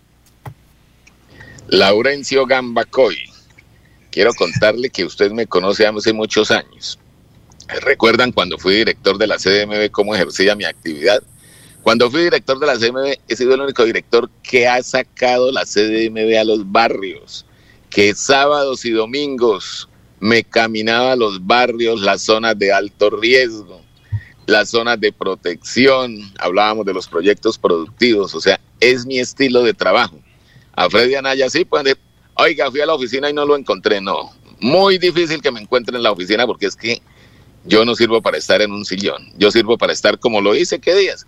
En la oficina de pasaporte mirando qué está pasando, en el municipio de Jesús María mirando qué está pasando, en el municipio de Mogotes donde hace dos años contrataron un hospital y no han colocado la primera piedra, en el municipio de Onzaga, en el municipio del Cerrito, en el municipio de Concepción, a donde tengo que ir a mirar he recibido una queja de una planta de tratamiento que están terminando de construir. O sea, a Freddy Anaya lo encontrarán en donde están los sujetos de control fiscal. Es que yo lo que hago es trabajar.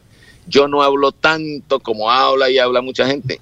Yo actúo, yo ejecuto y ahí me van a encontrar. No, Laurencio, tranquilo que no me canso y además me acompaña la bicicleta, que es lo que más eh, me apasiona en el tema de la recreación y la utilización del tiempo libre, pues creo que jugamos un papel muy completico. Y cuando me queda tiempo, pues eh, los fines de semana sobre todo, me dedico mucho a mis hijos, a mi esposa y a mi amada nieta. Bueno, don Jorge, lo escucha el doctor Freddy.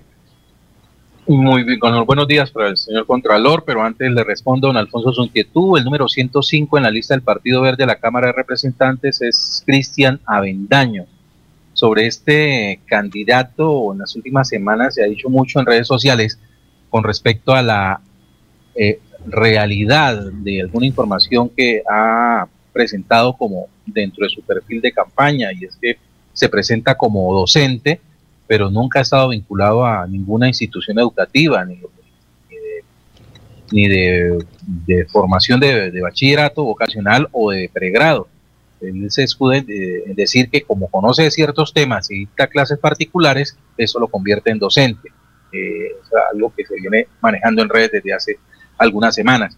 Y con los buenos días de nuevo para el señor Contralor, una consulta, pues estamos en, en periodo de campaña y eh, algunos ciudadanos han, denunciado que desde las administraciones locales eh, de sus municipios se viene haciendo presión a funcionarios y, y a algunos que otros ciudadanos con respecto a favoritismos que podrían existir por parte de los burgomaestres hacia algunas campañas a Senado y Cámara. Igualmente, algunos alcaldes han denunciado presión desde el sector del Ejecutivo, eh, instancias superiores del Ejecutivo, para que eh, también apoyen algunas ca- campañas a Senado y Cámara. Se está tomando desde la Contraloría General de Santander algunas medidas precisamente para evitar este constreñimiento sobre el elector, sobre los alcaldes, eh, para que haya un proceso electoral limpio hacia el próximo 13 de marzo. Mire, Jorge, eh, como lo advertí hace unos minutos, yo soy muy respetuoso de la institucionalidad. Por eso hoy le voy a colocar el denuncio penal al señor para que sea la institucionalidad, la institucionalidad y la fiscalía la que defina si ese señor que afirma hechos de Freddy Anaya es capaz de demostrármelos o si yo voy a tener razón cuando le voy a colocar eh, hoy el denuncio penal porque él tiene que respetar a una institución como es la Contraloría General de Santander, porque yo hoy obro y actúo como Contralor General y si él tiene hechos de mi vida actual o de la anterior, pues tiene que probármelos y a mí me respeta tanto ese individuo como los drogadictos concejales de Bucaramanga, los que todo el mundo conoce. Eh, Entonces, frente a ese tema, eso es competencia más de la Fiscalía y de la Procuraduría por los temas disciplinarios y penales. Lógicamente, si yo como funcionario público advirtiera un hecho de, un hecho de estos, tengo que comentarlo. Eh, yo que ejercí vida pública y la ejerzo, que hice muchísima política, hoy tengo que abstenerme y voy a los municipios. Y absolutamente respetuoso, yo les puedo decir a los medios de comunicación y a todos los sujetos de control, pregúntenle si Freddy Anaya a uno solo, no a dos, a uno solo, le ha insinuado cómo deben actuar políticamente, porque lo que sí hay es que respetar también a los candidatos y fungir como lo que uno es. Yo hoy soy el Contralor de Santander y tengo que cumplir mi, ejercicio de control fiscal sin in- poderme inmiscuir en, en el tema partidista. Bueno, eh, finalmente usted colocó un Twitter ya sí siendo elegido Contralor y no sé cómo hacerle la pregunta, pero yo recuerdo ese Twitter que usted, y aquí lo comentamos, dijo Santander tiene que tener un santanderiano en la, perdón, Colombia debe tener un santanderiano en la presidencia. ¿Eso como que fue así? Sí, o sea que a mí me gustaría y me gusta ¿Qué? que ojalá Santan- en San- eh, Santander tuviera un santanderiano en la presidencia. Hoy entiendo el, no sé si, si el doctor eh, Galán ya está inscri- eso no, no implica que yo esté promoviendo una candidatura. Es un, un dicho como decir, yo quisiera que un colombiano fuera secretario general de la ONU. Pues hoy entiendo, ningún santanderiano siquiera se ha inscrito para ser eh, candidato a la presidencia, pero a mí sí me gustaría No, que uno, Santander uno. tuviera. Hay uno. ¿Cómo? Hay uno. ¿Quién? se- ¿Quién? Rodolfo Hernández. Él está Yo ins- entiendo, ¿no? Hasta donde entiendo, y no estoy haciendo proselitismo, pero yo entiendo que hoy no hay ningún candidato inscrito a la presidencia de la República. Verifíquelo, Alfonso, ya que desde el- Sí. hablando desde el tema periodístico, pero yo entiendo que hoy no existe un santanderiano inscrito a la candidatura presidencial. Muy bien. Oiga, doctor Frey, gracias. Muy gentil. Presentaron firmas, Alfonso, Muy- presentaron firmas muy- para la inscripción de candidaturas. Sí, muy, Pero, muy, no, pero no se han inscrito. No se han escrito. Eh, doctor, eh, éxitos y como siempre, como se ha caracteriza- caracterizado usted, siga pedaleando. Freddy, Yo unos quesitos y unos y bocadillos de de hoja, porque recuerde que la hoja Laurencio, prohibida Y no, un tiempo. y no le temo ni a las injurias ni a las calumnias. Ahí voy. Y cada vez que me injurian y me calumnian, allá los llevo a la fiscalía. Conmigo no. Bueno, perfecto, doctor Freddy. Muy amable, muy gentil. Un abrazo. Éxitos. Adiós. Eh, gracias a don Eliezer que logró el contacto con eh, don Freddy Anaya. Son las 6 de la mañana, 31 minutos.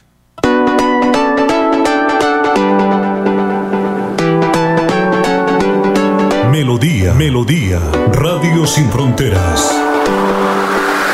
Escúchenos en cualquier lugar del mundo.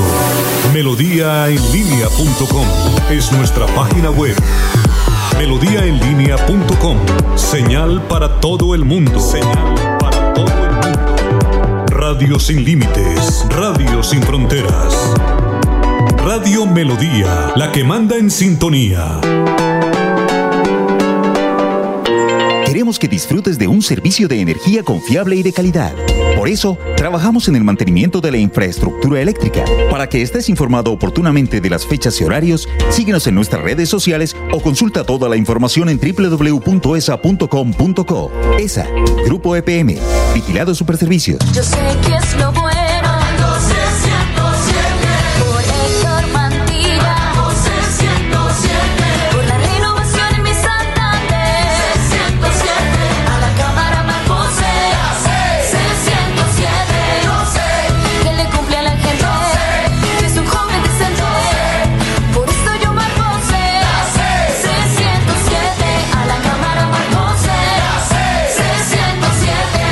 Conservador. Publicidad política pagada. Mis papás están muy felices porque el bono escolar de Cajazán está en 40.800 pesos. No lo puedo creer. Vámonos ya por el supermercado Cajazán Puerta del Sol.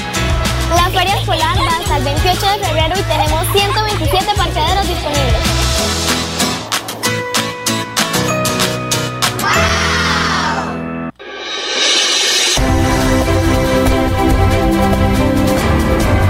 Información y análisis. Es el estilo de Últimas Noticias por Radio Melodía 1080 AM.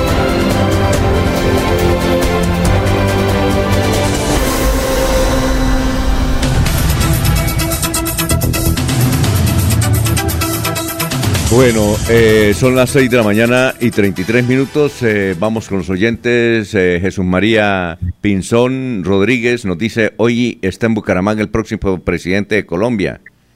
A ver, ¿y quién es? Entonces Jesús María, ¿quién será?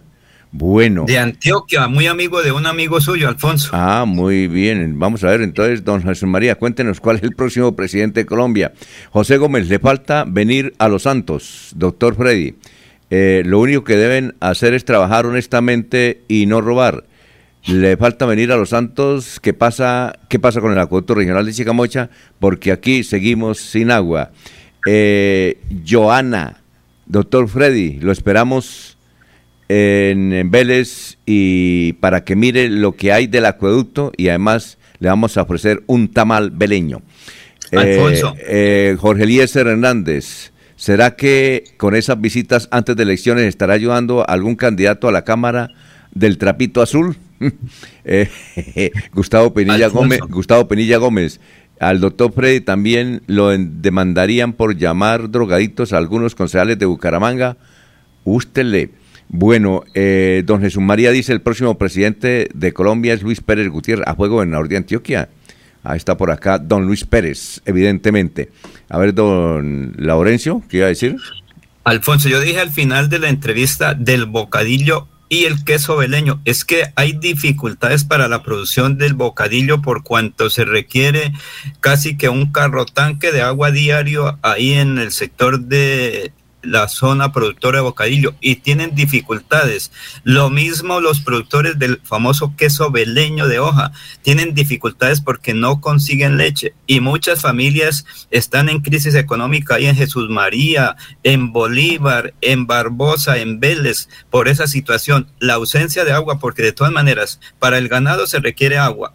Para la elaboración del bocadillo se requiere agua. Por eso ahorita el queso veleño y el bocadillo de Vélez se convirtió en un producto de lujo porque es que es difícil conseguirlo. Si tienen que gastar 5 millones en un carro tanque de agua para hacer el proceso de tratamiento ahí en los guayabos Ajá. para la producción, la dificultad tiene, o sea, los, el incremento tiene que ser llevado al consumidor del bocadillo y ahorita el bocadillo está por las nubes, Sí. igual que el, el queso veleño. Son las 6 de la mañana, 35 minutos más oyentes. Eh, no diga que le estoy escribiendo, pero voy a, como concejal de Bucaramanga, voy a denunciar a Freddy Anaya porque nos dijo drogadictos a los concejales de la ciudad. ¿Sí dijo drogadictos? No cree, sí. Sí, sí, sí. Pero, Sí, lo dijo dos veces, dos veces. Ave María. Algunos. No, sí. al- Presuntos. ah, entonces, entonces sí, toca, bueno, entonces que lo van a demandar por eso. Presuntos. Muy bien. Recuerde que con la presunción. Don Alfonso, ¿y por qué no denuncian los 13, los, los 16 concejales? No, No, por, no, no. no, dice No, que... debería, no, debería la plenaria del consejo debería demandar. Bueno, jejeje, sí, sí, claro. Oiga, a propósito, Jorge, ¿quién es ese señor que al cual se refirió Freddy Anaya? No dio el nombre, pero dio, dio el número 105. Dice usted que se llama Cristian qué? Avendaño. Cristiana, ¿ese quién es? Que no, no lo teníamos en el No, radar. Es, es un joven, es un joven dirigente, tengo entendido que es del Socorro. En Socorro fue candidato al Consejo de, de la capital comunera por el partido Cambio Radical, obtuvo una votación de 16 votos en esa aspiración. ¿Cuántos? Eh, ¿Cuántos? 16 votos. ¿Y demandó a la registraduría o no? No, no, pues no lo sé. Alfonso, son Bueno, candidatos del y, a- internet. y ahora es, oiga, internet. tenemos, bueno, tenemos que entrevistarlo, buscarlo y entrevistarlo. ¿Y es del Partido Verde? Sí, señor, es candidato por el Partido Verde, número 105 en la lista de la Cámara de Representantes. Ah, muy. Y, y es que él ha acusado a Frey, no, no, yo no he visto esos videos, tengo que ponerme entonces a mirar. ¿Él ha acusado a Frey Anayo de, de algo? No, no he tenido oportunidad de, de- de redes sociales últimamente.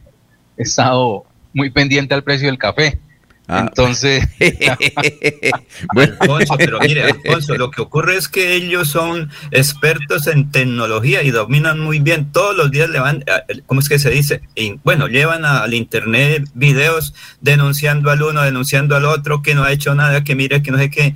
Pero como dijo Freddy, son meras cosas inmediáticas, buscando boticos, pero de ahí no pasan. Es un proceso electoral a través del internet. Yo no creo que eso de voto, hay que esperar el resultado final, porque creen que con el internet eso llegan los eh, votos por Bueno. bultos, por camionados. Bueno, que entonces tenemos que, pone. sí, tenemos que entonces esto eh, dialogar con, vamos a ver si invitamos al, al representante a la Cámara a ver qué es lo, primero a revisar qué es lo que dice, ¿no? Me, me, me suena como un perfil como Ferley, como Ferley. Sí, es el mismo estilo, sí, Eh, señor, el mismo estilo. Jorge, Jorge. Sí, señor. Es como más o menos del perfil de Ferley Sierra, más o menos, ese señor. sí, es de la misma línea. sí, de- de- Eh, una cosa, eh, el, par- eh, eh, excúseme esto, don Jorge. Fe- Ferley, eh, Carlos Parra, Danovis, Lozano, Consal de Bucaramanga y este señor eh, Cristian Avendaño, candidato a la Cámara del Partido Verde, es el mismo partido que denunció la silla vacía, donde el dueño es un santandereano que se llama Carlos Ramón González, que tiene a la ex esposa candidata al Senado, a su esposa candidata a la Cámara, a su hermano eh, diputado de la, Asamblea de, de la Asamblea de Santander y tiene una serie de contratillos con el Estado colombiano a través de unas fundaciones. ¿Es el mismo o, o es otro? sí, don Alfonso, es el mismo Partido Ah. Verde Ah, ya. en Santander. Ah, bueno. Eh, sí, es que estaba aquí confundido, pero entonces, bien. Pero Alfonso, tener empresas no es delito. ¿Cómo? Tener empresas no es delito, no señor. No, no, es que le los requisitos. No, es que yo pensé que era otro partido, no, es el verde. Entonces, este, es para... Me escribe me escribe un oyente que lástima que Cristian Avendaño se parece más a Ferley y no a la, a la prima Gisela Avendaño. ¿Y quién es Gisela Avendaño? No sabe. No, yo, se sabe que soy un Ay, san- yo, sagrado oiga, rostro de Cristo, Usted Alfonso, sabe que, de oiga, Jorge, usted sabe que yo soy un monje. Yo, hábleme de santos, hábleme de, de cosas así. Yo de Sí, eso sí, no. claro, no. Bueno, bien, Gustavo No, yo también lo soy, pero trato de vivir informado del entorno. Eh, a ver, eh, bien, eh, Jorge, eh, Gustavo Pinilla Gómez, eh, el doctor Freddy también lo demandarán por llamar drogaditos a algunos concejales de Bucaramanga. Ah, algunos. Rocío Corso, doctor Freddy, en Campo Madrid necesitamos una ruta escolar que sea del gobierno, ya que no tenemos recursos para llevar a los niños al colegio Maiporé del Kennedy en Bucaramanga. Le agradezco, nos puede colaborar. Gracias. Eh, Jorge Hernández, raro que un solo concejal se sienta aludido con lo que dijo el contralor de marihuanero. Y, ¿Pegó, ¿Pegó en el palo el contralor? Sí, tal vez sí. Eh, don William Niño de Bomberos dice, lo de los pasaportes es cierto. Eh, allá hay torcidos. Mi sobrino cayó ayer. Ah, bueno. Ahí están pues entonces los mensajes de los oyentes. Pero Alfonso, si quieres sacarlo hoy es muy difícil. Es que si el sobrino de William Niño fue a sacar el pasaporte, va para los Estados Unidos en ocho días, es imposible sacarlo porque hay 15 mil personas que quieren viajar antes del 13 de marzo porque dicen nos vamos de fiesta para el exterior, porque como viene la izquierda a Colombia, entonces nos vamos de paseo al exterior. O como dijo un capitalista, hay que votar por Petro porque más rapidito nos vamos para Miami a descansar. Bueno, vamos con algo, algo, algo agregar a ese tema, don Alfonso, y es que en medio de la polémica que existe, si, si, si hay en realidad una red de tramitadores que obviamente las autoridades, los, la, la, las instancias superiores tienen que entrar a, a corregir eh, si hay problemas en la plataforma. Lo cierto es que hoy la oficina de pasaportes de la gobernación de Santander está en unas muy buenas manos. O sea, puedo dar fe de las calidades humanas, profesionales, ¿sí? de, la doctora Jessica Moreno. La conozco desde hace muchos años, don Alfonso, y pertenece a una familia mm, de muy buena tradición, de buenas costumbres, eh, que se han distinguido siempre por obrar de manera correcta.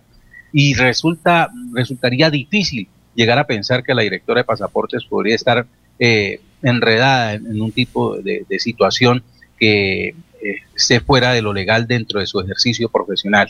Eh, eso salvando a, eh, la, la, el actuar de, de, la doctora Jessica Moreno. Si hay una red de tramitadores al interior de esa dependencia, sin duda, pues puede, como dice don Eliezer, puede ser que hay mandos medios, eh, algunos funcionarios que deben estar patrocinando este tipo de malas acciones al interior pero que de ahí venga un señalamiento hacia la directora actual de, de la Oficina de Pasaportes, eso sí está muy distante de la realidad. Bueno, son las eh, 6 de la mañana, 43 minutos. Oye, Jorge, ¿sabe que ya no van a nombrar al doctor Contreras director de tránsito? Me encontré, eso me dijeron. Me encontré ayer con un eh, funcionario de alcaldía y dijo, están equivocados, ni se ha pensado ni se piensa nombrar al doctor Contreras como director de tránsito. Y le cuento, antes del 13 de marzo no habrá nuevo director de tránsito o nueva directora de tránsito. Después del 13 de marzo... Dañaron el nombramiento, sencillamente, se dañó el sí. nombramiento, porque hay que esperar ley de garantías. Eh, bueno, eh, don Jorge Hernández dice, antes de ir con más noticias, la, don Laurecio, lástima que los que quieren el pasaporte son los jóvenes que pueden balancear el embate de los jóvenes proclives a la izquierda. Prefieren irse que salvar al país. Esa labor nos tocó a la gente adulta. Noticias, don Jorge. Don Alfonso, más noticias de política y resulta que el partido de la U suspendió por tres meses la militancia del concejal de Simacota Hipólito Sánchez. Así lo notificó el 2 de febrero pasado la Secretaría Técnica del Consejo Nacional Disciplinario y de Control Ético, Alexandra Santamaría, a la mesa directiva del Consejo de Simacota. Se conoció que hasta ahora no ha sido acatada esta decisión por parte del presidente del Cabildo, Miriam Cala. La investigación y suspensión del concejal Sánchez se motivó en que recibió orientación del partido de la U para que votara por la concejal del Partido Liberal, Zenaida Suescún para elegir presidente del Consejo el 30 de noviembre pasado. Sin embargo, se dio una votación secreta en plenaria que le permitió ganar a la concejal Miriam Cala de Colombia Renaciente con cinco votos frente a cuatro votos que obtuvo Zenaida Suescún. El partido de la U consideró que Sánchez no votó por quien indicó su colectividad porque él y otros cuatro cabildantes más forman parte de las agrupaciones políticas que conforman la coalición de gobierno del Consejo.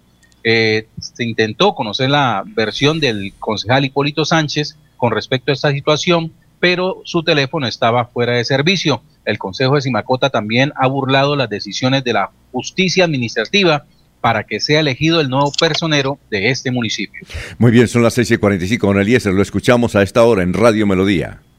Don Alfonso, eh, los créditos del ICETEX eh, para muchos ciudadanos, para muchas familias, pues eh, han sido la posibilidad de que sus hijos estudien, pero también eh, mucha gente le tiene miedo a esto de engancharse con los créditos del ICETEX.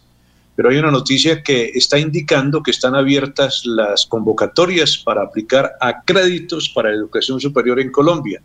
son 29 mil préstamos que hará para quienes quieran estudiar pregrado y posgrado. Hasta el momento la entidad, dicen eh, quienes eh, envían este comunicado, ha entregado 11 mil créditos. La idea es que quienes quieran aplicar lo hagan antes del 31 de marzo, día en el que cierran la convocatoria. La convocatoria de créditos educativos tú eliges 2022 raya 1, que está abierta desde el pasado 30 de septiembre, entrega diferentes alternativas de financiación y beneficios para estudiantes que pretenden acceder y o permanecer en la educación superior en programas de pregrado y posgrado en primer semestre de este año, aseguró el ICETEX en este comunicado.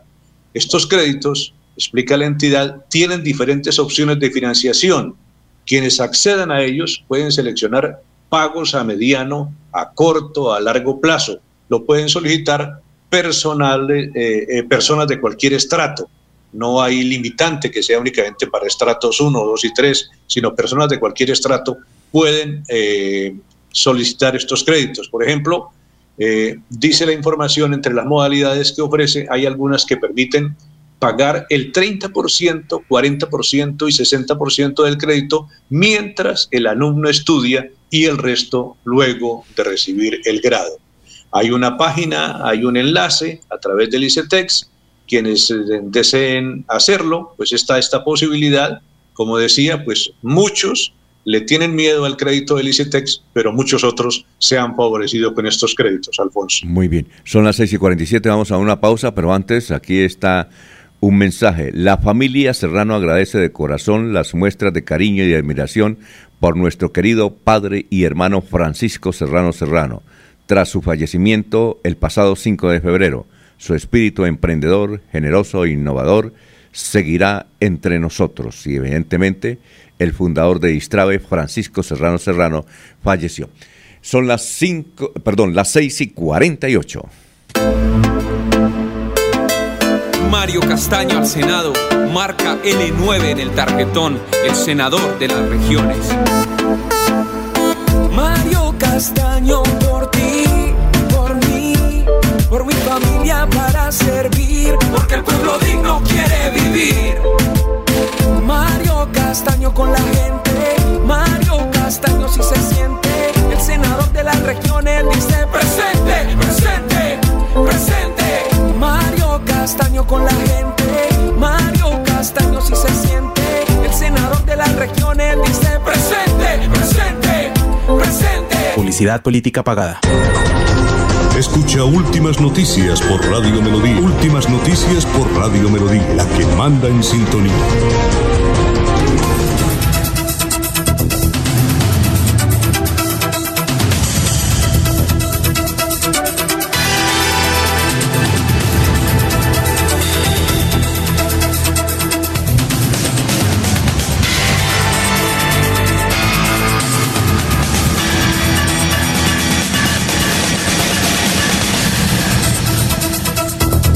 Muy bien, son las 6 de la mañana, 49 minutos. Hay muchos mensajes acá de gente que, la mayoría, la mayoría es de gente que dice que el asunto de los pasaportes es muy difícil, pero muy difícil.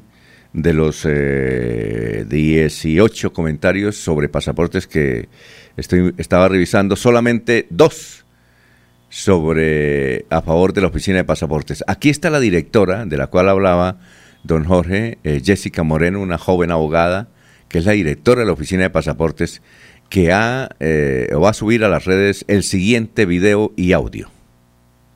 Eh, ah, bueno, cuando lo tengamos listos, eh, me dice, son las 6 de la mañana, 50 minutos, ¿ya? Bueno, entonces vamos. Pasaportes de Santander, ante el aumento de denuncias por estafa, se permite informar lo siguiente. Las citas para tramitar su pasaporte es totalmente gratis. Hoy ratifico mi mensaje a todos los usuarios de no caer en la trampa y no pagarle a terceros por un servicio que es totalmente gratuito. Señor usuario, si conoce algún caso o ha sido víctima de estafa por los tramitadores, lo invito para que haga su respectiva denuncia ante la Fiscalía General de la Nación marcando desde su celular 122 o en el portal de la Policía Nacional a denunciar.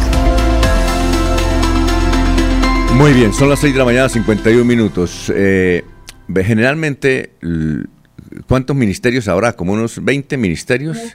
Y cada ministerio todos los días envían dos boletines a los correos electrónicos de los periodistas. Pues uno no mira porque no le queda mu- mucho tiempo. Dejen a ver, hay buenas noticias. Pero uno, pues son, son eh, talegados de información que uno tiene. Sin embargo, dentro de esa cantidad de información que producen electrónicamente todos los ministerios, imagínense, hay, hay, hay ministerios que tienen como cinco oficinas de prensa y ellos tienen que mostrar resultados es enviando boletines. Entonces les digo, no le estoy exagerando. Cada ministerio manda, envía dos boletines diarios. Hay un ministerio como el de Comercio Exterior que manda 10 diarios. El Ministerio de Agricultura manda 5 diarios. Entonces yo, eh, ayer que que se me, se me iba trabando el correo electrónico, cuando finalmente logré mejorar el asunto del correo electrónico, vi como uno de esos comunicados, me llamó la atención este. Este es del Ministerio de Agricultura. Dice, en la segunda quincena de enero se incautaron 5.960 animales valorados en 9.500 millones de pesos en Colombia, solamente en una quincena. La comercialización ilegal de animales en Colombia es realmente sorprendente. Y estos 5.960 animales que se comercializan o que fueron eh, incautados solamente en una quincena están en Guainía y Baupés. Solamente en Guainía y Baupés. Eh, dice que este grupo alcanzado, eh, logró alcanzado por el gobierno del presidente Iván Duque que permita disminuir la legalidad y mejora los ingresos de campesinos. Lo que más se comercializa es chigüiro eh, y desde luego carne de res.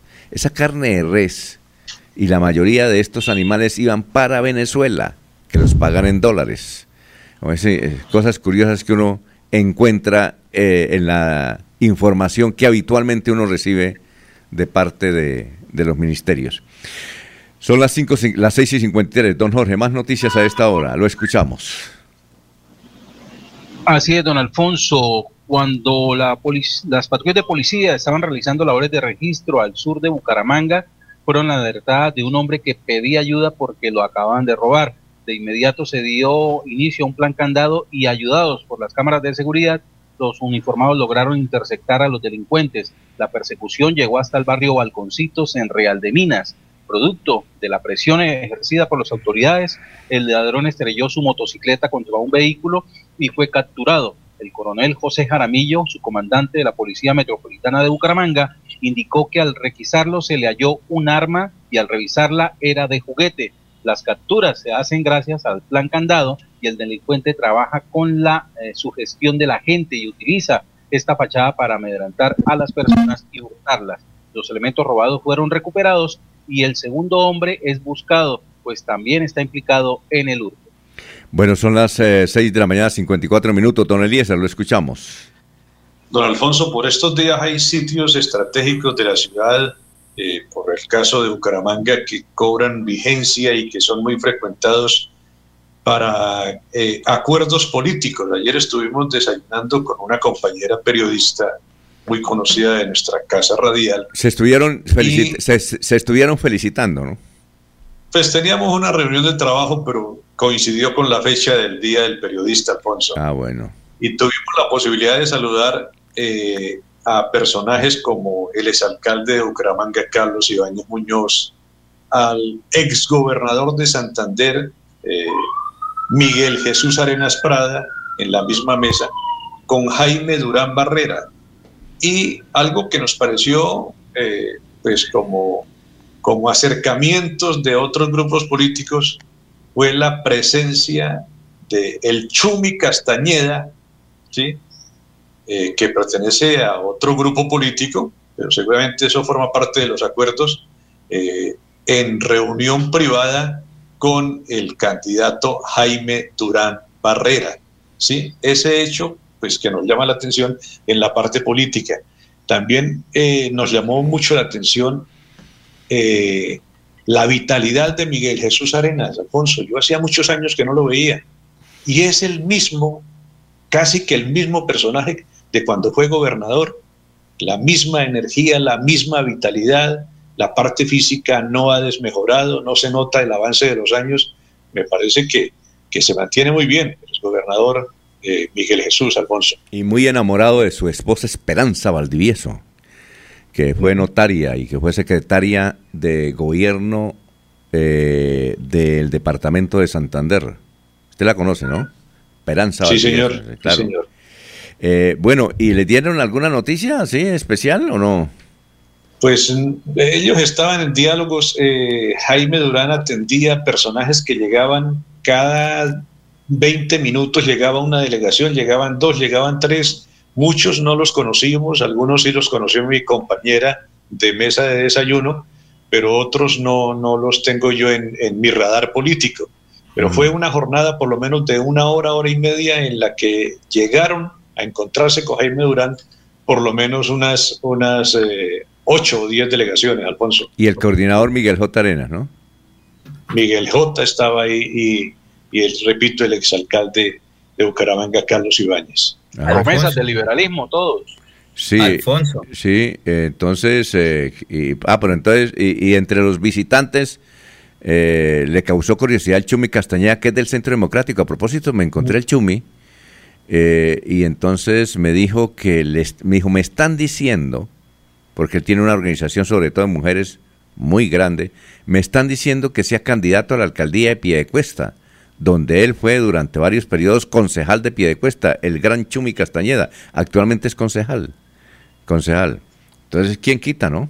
Él está apoyando al doctor Néstor Díaz Ba- eh, Saavedra, eh, dicen que es el único santanderiano en la lista del Centro Democrático al Senado de la República. Y, Alfonso, eh, tampoco hay que ponerle mucha suspicacia a la reunión. De pronto fue un encuentro de amigos de, de- de Luis Fernando Castañeda, el concejal. Eh, recordemos que él dentro del Centro Democrático, dentro de la actual campaña, tiene candidato propio a la Cámara. ¿Quién es? Eh, creo que su hija siempre finalmente se inscribió No, como no, candidata a la Cámara. no, la hija, el Ni a presidente, Cámara ni Senado. el expresidente Uribe le propuso al doctor eh, Chumi Castañeda que eh, su hija, que es una gran líder, abogada ella, con especializa- especializaciones, fuera candidata al Senado de la República. No sé por qué a última hora no, no se concretó, porque es que además Chumi está rodeado de mujeres, su esposa es una gran líder también, siempre lo acompaña, y sus hijas son promotoras de programas sociales en beneficio de la mujer, porque por eso tiene, yo creo que la organización de mujeres más grandes que hay en Santander es la de Chumi Castañeda, tanto así que estuvo a punto de llegar a la Cámara de Representantes con una extraordinaria votación y al Consejo de Bucaramanga entró suave, sencillo. Entonces es eso. El Chumi es, el Chumi es estratega, Alfonso. El Chumi es sagaz en ese tema de la política. Eh, eso de, que me están proponiendo forma parte de, la fortaleza y la estrategia que tiene el Chumi para decir que quiere ser alcalde de Piedecuesta. Pero, también es un hombre de partido y, y co- considerando que ostenta una credencial por el Centro Democrático como concejal de Bucaramanga, eh, será difícil creer que, que estuviera en, en algún tipo de, de- de alianza con, con los personajes del Partido Liberal con los cuales estaba reunidos. Alfonso. Am- amanecerá y veremos, Jorgito, amanecerá y veremos. Eliezer, una recomendación. Si hay foto, demanda para doble No, militancia, no. porque eso no está permitido. Alfonso, No, ¿cómo que, que- venga un momentico? ¿Quién dijo que no estaba permitido? Un momentico, Laurencio, déjeme, déjeme hablar. ¿Quién dijo que no está permitido que el Chumi Castañeda se reúne con Jaime Durán? Se pueden abrazar. No, pero una cosa es reunión privada y otra cosa es política. Si llegaron doble- gente, Alfonso, tranquilo, no se preocupe que eso mientras que no lo demanden a uno no hay nada. Pero en el momento que tengan la foto, ¿qué le pasó al, alcalde de del municipio de Girón? Por una foto fue que lo suspendieron y de semejante lío. Mientras que usted como dirigente, porque recuerde, independientemente de las cosas, es que la doble militancia se aplica. Y eso ahorita se la pasan al que, de- al que se descuide. Un datico adicional, Alfonso. En días pasados fue noticia por ahí por Florida Blanca en el parque y cuando ingresaron a la alcaldía. Entiendo que un candidato conservador, fue a visitar sus amigos junto con uno que fue ex candidato a la Cámara también, Eh, ingresó a las instalaciones de la alcaldía de Florida Blanca y todo con Eh, Héctor, tranquilidad. Héctor Mantilla, Héctor Mantilla, ahí lo Sí, vimos en el video, sí. Sí, Héctor ingresó Mejía. a la alcaldía, pero con tranquilidad, saludó a sus antiguos amigos. eh, recordemos que fue alcalde, es que él fue a visitar a sus Claro. amigos, que de pronto estaba haciendo política, pues sí, pero fue a visitar a sus amigos Bueno, ahí en la eh, alcaldía Laurencio. de Blanca, pero con Le quiero aclarar, ¿no? le quiero aclarar, Laurencio, que por una foto y el doctor Jaime Urán se puede reunir en cualquier espacio público con gente de la UP, con gente del Partido Liberal, con gente del Partido Conservador.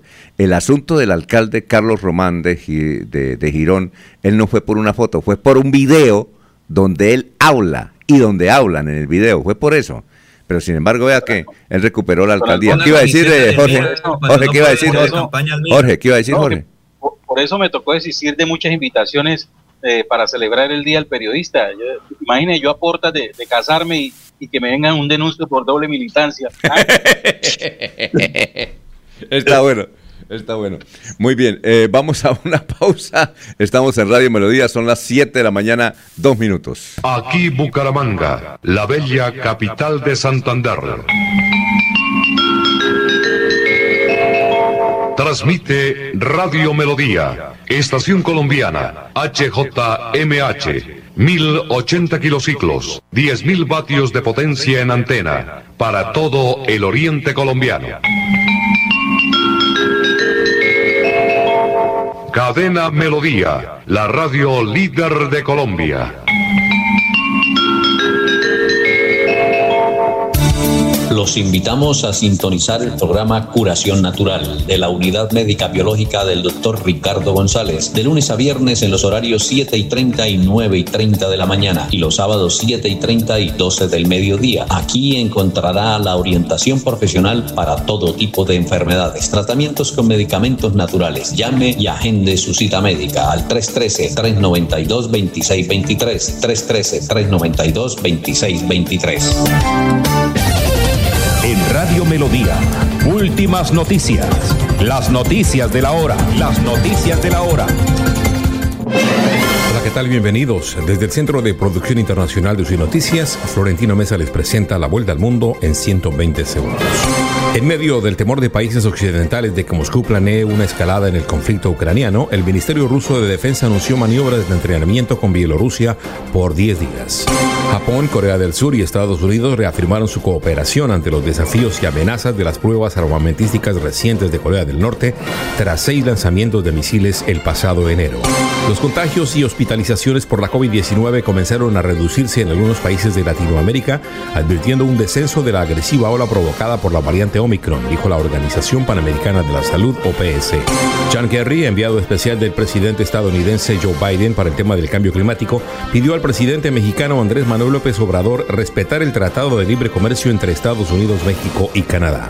La comunidad indígena maya Quechí de Aguacaliente, Guatemala, solicitó a la Corte Interamericana de Derechos Humanos garantizar la propiedad colectiva de sus tierras ancestrales y decidir sobre estas, mientras que el Estado solicitó desestimar el caso.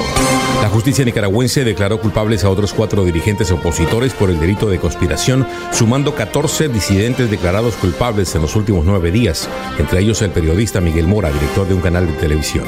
El Consejo Permanente de la OEA solicitó en sesión extraordinaria ayuda humanitaria a los organismos internacionales tras el vertido de crudo que sufrió Perú a mediados de enero. La expresidenta interina de Bolivia, Janine Áñez, se declaró en huelga de hambre en su celda a un día de que se le inicie un juicio por resoluciones contrarias a la Constitución e incumplimiento de deberes cuando tomó el mando del país. Las embajadas de Ecuador, Guatemala, México, Panamá, Perú y República Dominicana en Francia pidieron que se suspendan las subastas de bienes históricos indígenas programadas para el 11 y 18 de febrero, a la vez que lamentaron que se hayan vendido artículos culturales precolombinos en una subasta del 28 de enero. Esta fue la vuelta al mundo en 120 segundos. Escúchenos en la página web www.melodiaenlinea.com. Ya son las 7 de la mañana, 5 minutos antes de ir con Diego, que ya está en eh, Orlando, en conexión con Radio Melodía. Siempre nos escucha Alberto Montoya Puyana, es alcalde de Bucaramanga. Él nos había enviado un mensaje eh, hace unos días a raíz de la entrevista con Félix Jaime Lasprilla, un hombre que conoce de vías, y Félix decía que la clase política es en parte responsable de que tengamos un atraso vial impresionante. Y el doctor Alberto Montoya dice, es triste, pero Félix tiene toda la razón. Cuando los paisas o los costeños tienen un proyecto para la región, se unen todos los parlamentarios, amigos o no, para presionar al gobierno central y obtener los recursos. Nuestra clase política no ha sido capaz de hacerlo y trabaja más por el logro de sus intereses personales o de grupito. Lo que se logró en la reunión en presidencia con el doctor Duque es una demostración más de que con el trabajo armonioso y coordinado entre universidad, Estado y empresa se tienen logros muy positivos para la región. Felicitaciones para Pro Santander, el gobernador, los alcaldes y los empresarios que estuvieron en la reunión con el presidente Duque a quien le debemos agradecimiento. Los escucho. Bueno, eh, Diego, ¿cómo se encuentra? ¿Qué ha habido? Alfonso, buenos días, ¿cómo está? No, muy bien, muy bien. ¿No muy bien o muy bien, Alfonso? No, coma, bien. No, punto, estoy bien. Vamos, vamos Estoy a bien. quitarle a costumbre entre todos. Ah, sí, hay que sí, sí. Quiero quitarle ese no. Ese no, los, hay que quitarle los- ese no, Alfonso. los por favor. emprendedores dicen uno- energía positiva. los emprendedores siempre dicen no, eh, digo, nunca digan no. Siempre sí. Siempre sí. Bueno. Alfonso, buenos días, ¿cómo está? Un saludo para todos. Tiempo sin escucharnos. Ah, claro. Muchos invitados, ¿no? No, ¿por qué? ¿Cómo se le ocurre, Alfonso? Primero lo primero. Sí, muchos invitados. Con ese, con ese nivel de invitados no podemos pasar a un segundo plano. Nunca será un problema esperar el, el momento justo. Bueno, y, y el otro es que nos anunció, nos prometió, dijo que venía era el doctor, Ale- vamos a ver, el doctor Alejandro Char, que nos prometió venir aquí, buenísimo. venir aquí, porque yo le dije, yo no hablé con él, pero hablé con un asistente dijo, ¿qué posibilidades hay que entreviste al doctor Alejandro Char? Le dije, "Co- una condición que vaya a la emisora y que sea cumplido. Dijo, listo, aprobado Ecosalud, me dijo. bueno. Bueno, Alfonso, mire, yo le quiero hablar hoy de un tema eh, alejado un poquito de la actualidad eh, en términos políticos y A en ver. términos de noticias, pero eh, que- quería tocarle el tema de una, un ejercicio que está muy de moda actualmente, el- el- el- la cultura del running, la cultura de correr. Eh, la cultura del running ha, ha crecido eh, en los últimos cinco años de una manera desorbitada. Eh, se considera que en el mundo hay el doble de corredores actualmente de lo que había hace cinco años. Para la cantidad de, de- gente y de población que tenemos, pues el crecimiento es un número demasiado grande. Y con el crecimiento del running, de la cultura de correr para hacer ejercicio, para mantenerse en forma, para procurar salud, ha crecido también el mercado del running. No solamente el mercado de las zapatillas con marcas como Nike, como Adidas, eh, como Axis, que son eh, marcas que están muy pendientes de lo que significa correr y la cultura del corredor. Eh, también han crecido cosas, por ejemplo, como los GPS, los relojes de pulsera que le cuidan a usted su pulso cardíaco y que le indican cuánto ha corrido, a qué ritmo, cuántas son sus pulsaciones por minuto. Y también, por supuesto, la literatura del running. Y la literatura del running tiene un libro muy particular que es del cual yo le quiero hablar hoy. Es un libro que se llama Nacidos para Correr. Es un libro escrito por un señor que se llama Christopher McDougall. Christopher McDougall fue o es un escritor y periodista del New York Times. Ha hecho también algunos artículos para la revista Esquire, que es una revista muy famosa aquí en Estados Unidos, y para la revista Outside, que generalmente dirige todos sus artículos y sus escritos a la cultura de los corredores. Este señor Christopher McDowell es también corredor y en medio de una lesión empieza a preguntarse por la antropología del corredor y empieza a encontrar fenómenos y empieza a encontrar eventos que le indican que el hombre nació para correr, que el cuerpo ha ido evolucionando y el cuerpo ha ido mejorando eh, de alguna forma en la que eh, se adapta a la cultura del running, que es un factor importante. En este libro, Alfonso, este señor McDowell nos lleva a una aventura por una serie de artículos muy, muy interesantes para la gente que está empezando a correr.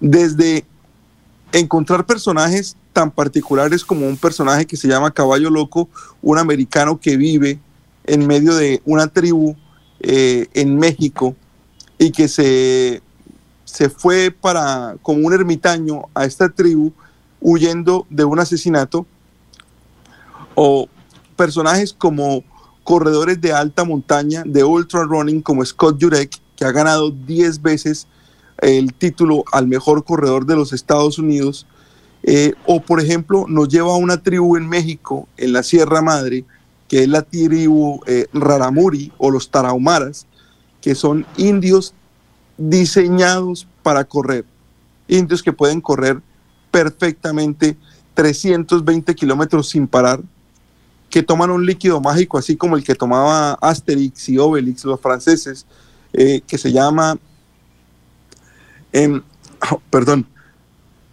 eh, que se llama Pinole, que es un líquido mágico que los convierte en gente mm, mucho más rendidora a la hora de correr. Y una carrera magnífica que se hace en México entre los indios y los americanos que van a visitarlos cada año para correr ultramaratones, carreras de 100 millas, de 160 kilómetros. Este libro es un libro mágico, Alfonso, es un libro que ha sido bestseller entre los corredores de running y ha sido bestseller en general en los últimos años desde que se editó la primera vez en los Estados Unidos. Entonces, si usted está en la cultura del running, si usted es esa gente que le gusta salir a hacer ejercicio, pero además le gusta enterarse y le gusta eh, y le gusta leer acerca de esta cultura, este es el primer libro que debe leer. Nacidos para correr de Christopher McDowell. Oye, gracias, muy amable, Diego, muy gentil. Eh, lo esperamos Bueno, mañana, Alfonso. lo esperamos ya, mañana viernes, ¿no? Sí, y para mañana ya le tengo el tema, ¿no? Mañana vamos a hablar del Super Bowl. Ah, muy bien, este, y para que nos explique por qué tiene tanto impacto en la economía eh, norteamericana ese, este evento. No, no- Solamente le doy un dato. Ajá. La silla del- de la última fila en el estadio en el que se va a jugar mañana, en, los, eh, eh, en el que se va a jugar el domingo, perdón, en Los Ángeles, una silla en la última fila vale 6 mil dólares. eh, es decir, 24 millones de pesos. 24 millones. Vale más que el concierto de Bad Bunny. Ave María. Bueno, muchas gracias, Diego. Diego, Sí. perdón Diego, Sí. última pregunta y, y ya se conoce, pues debe conocer, no tengo información, el intermedio, a quién corresponde el show del Super Bowl. Se conoce, mañana se lo explico un poco más, pero es netamente urbano eh, del- de la cultura americana. Es rap puro y duro, rap clásico. Son cinco raperos que van a estar el, el domingo en el show. Recuerde que el show se elige dependiendo de la ciudad en la que se hace el Super Bowl.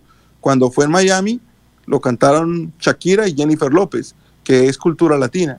Este año va a ser en Los Ángeles puro rap, únicamente rap. Bueno, perfecto. Gracias, Diego. Muy amable. Muy gentil. Bueno, señor.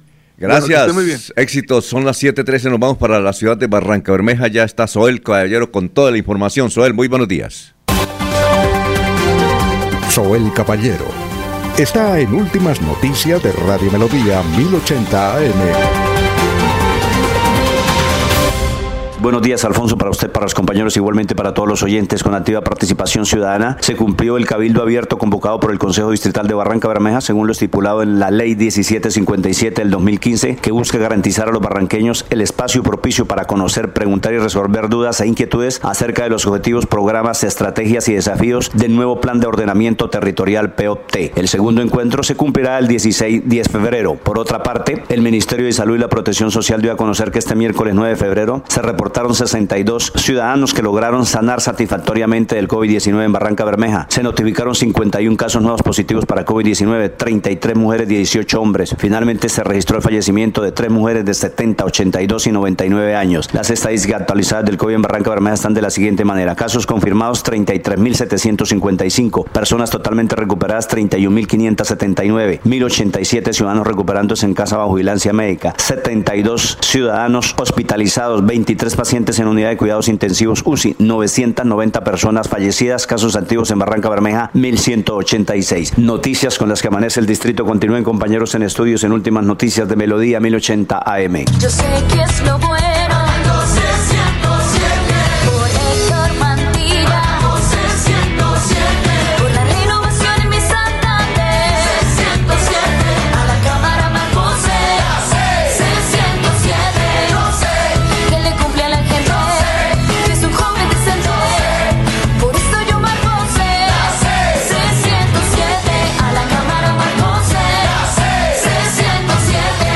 Conservador. Publicidad política Enrique Ordóñez Montañés está en Últimas Noticias de Radio Melodía, 1080 AM. Bueno, son las 7 de la mañana, 16 minutos. Saludamos al profesor Enrique Ordóñez.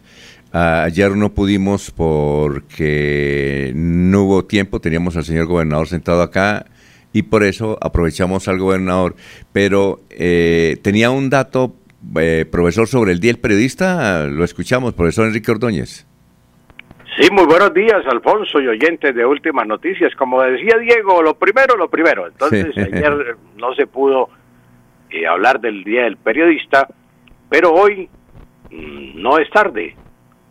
Vamos a explicar por qué ayer, 9 de febrero, era el Día del Periodista.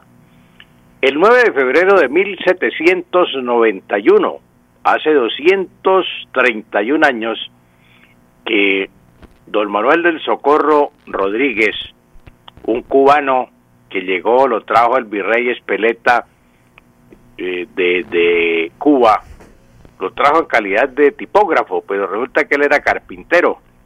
Entonces vino a Santa Fe de Bogotá y pues como era tipógrafo, levantó ya el primer periódico, hizo la edición del primer periódico que llevó el nombre de Papel Periódico de Santa Fe de Bogotá y apareció ese día, 9 de febrero de 1791. Entonces se conmemora esa fecha siempre el 9 de febrero y todos los periodistas consideran allí, pues haya por decreto otras fechas, los periodistas siguen considerando que el 9 de febrero es el Día Nacional del Periodista.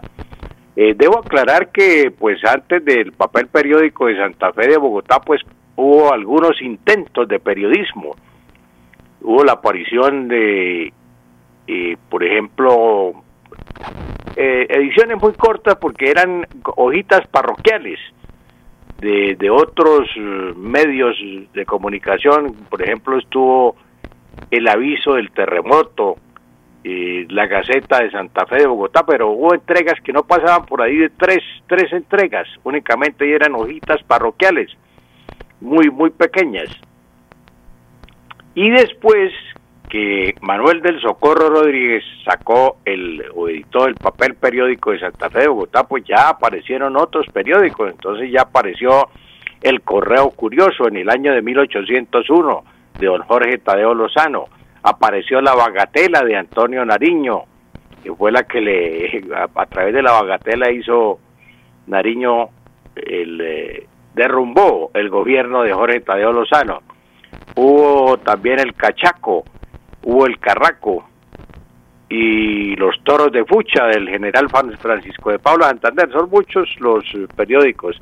Pues ya de, a partir del siglo XIX apareció la civilización de José Eusebio Caro y Mariano Espina Rodríguez. Fueron los periódicos donde se expusieron las primeras ideas eh, la civilización, las ideas conservadoras. Y en el aviso de Ezequiel Rojas se expusieron las primeras ideas del Partido Liberal. Entonces ahí nació ya la prensa política. Eh, Ismael Enrique Arciniegas fue director del Nuevo Tiempo. Recordemos que Ismael Enrique Arciniegas era natural de Curitín, Santander. También apareció El Espectador de don Fidel Cano, El Tiempo, El Siglo de Laureano Gómez, Gómez, que apareció en 1936. Er- Fueron periódicos con ya ideas políticas, liberales los unos, conservadores los otros. Alfonso, esa es más o menos la primera pregunta relacionada con, con el periodismo, pero creo que había otra. Sí, eh, es que algunas personas señalan que el primer periodista de la historia fue Moisés eh, cuando anunció los diez mandamientos. ¿Es cierta esa afirmación? No, no, no, no es cierto, Alfonso. No fue, no fue Moisés. ¿Por qué? Porque él no escribió nada. Para ser periodista hay que escribir. Y Mo- Moisés no escribió nada. Él lo que hizo fue promulgar los diez mandamientos. Entonces, es, no, no fue periodista. Él fue más bien relacionista. Relacionista, no periodista. Periodista es el que escribe.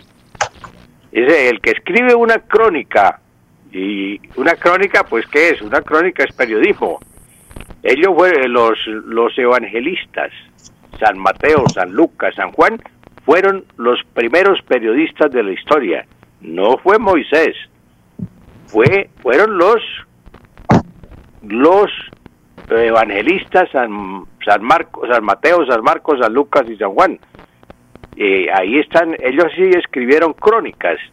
Léase usted cualquier eh, eh, amigo oyente, para los oyentes, cualquier eh, evangelio de San Marcos, San Lucas, San Juan, son crónicas muy bonitas.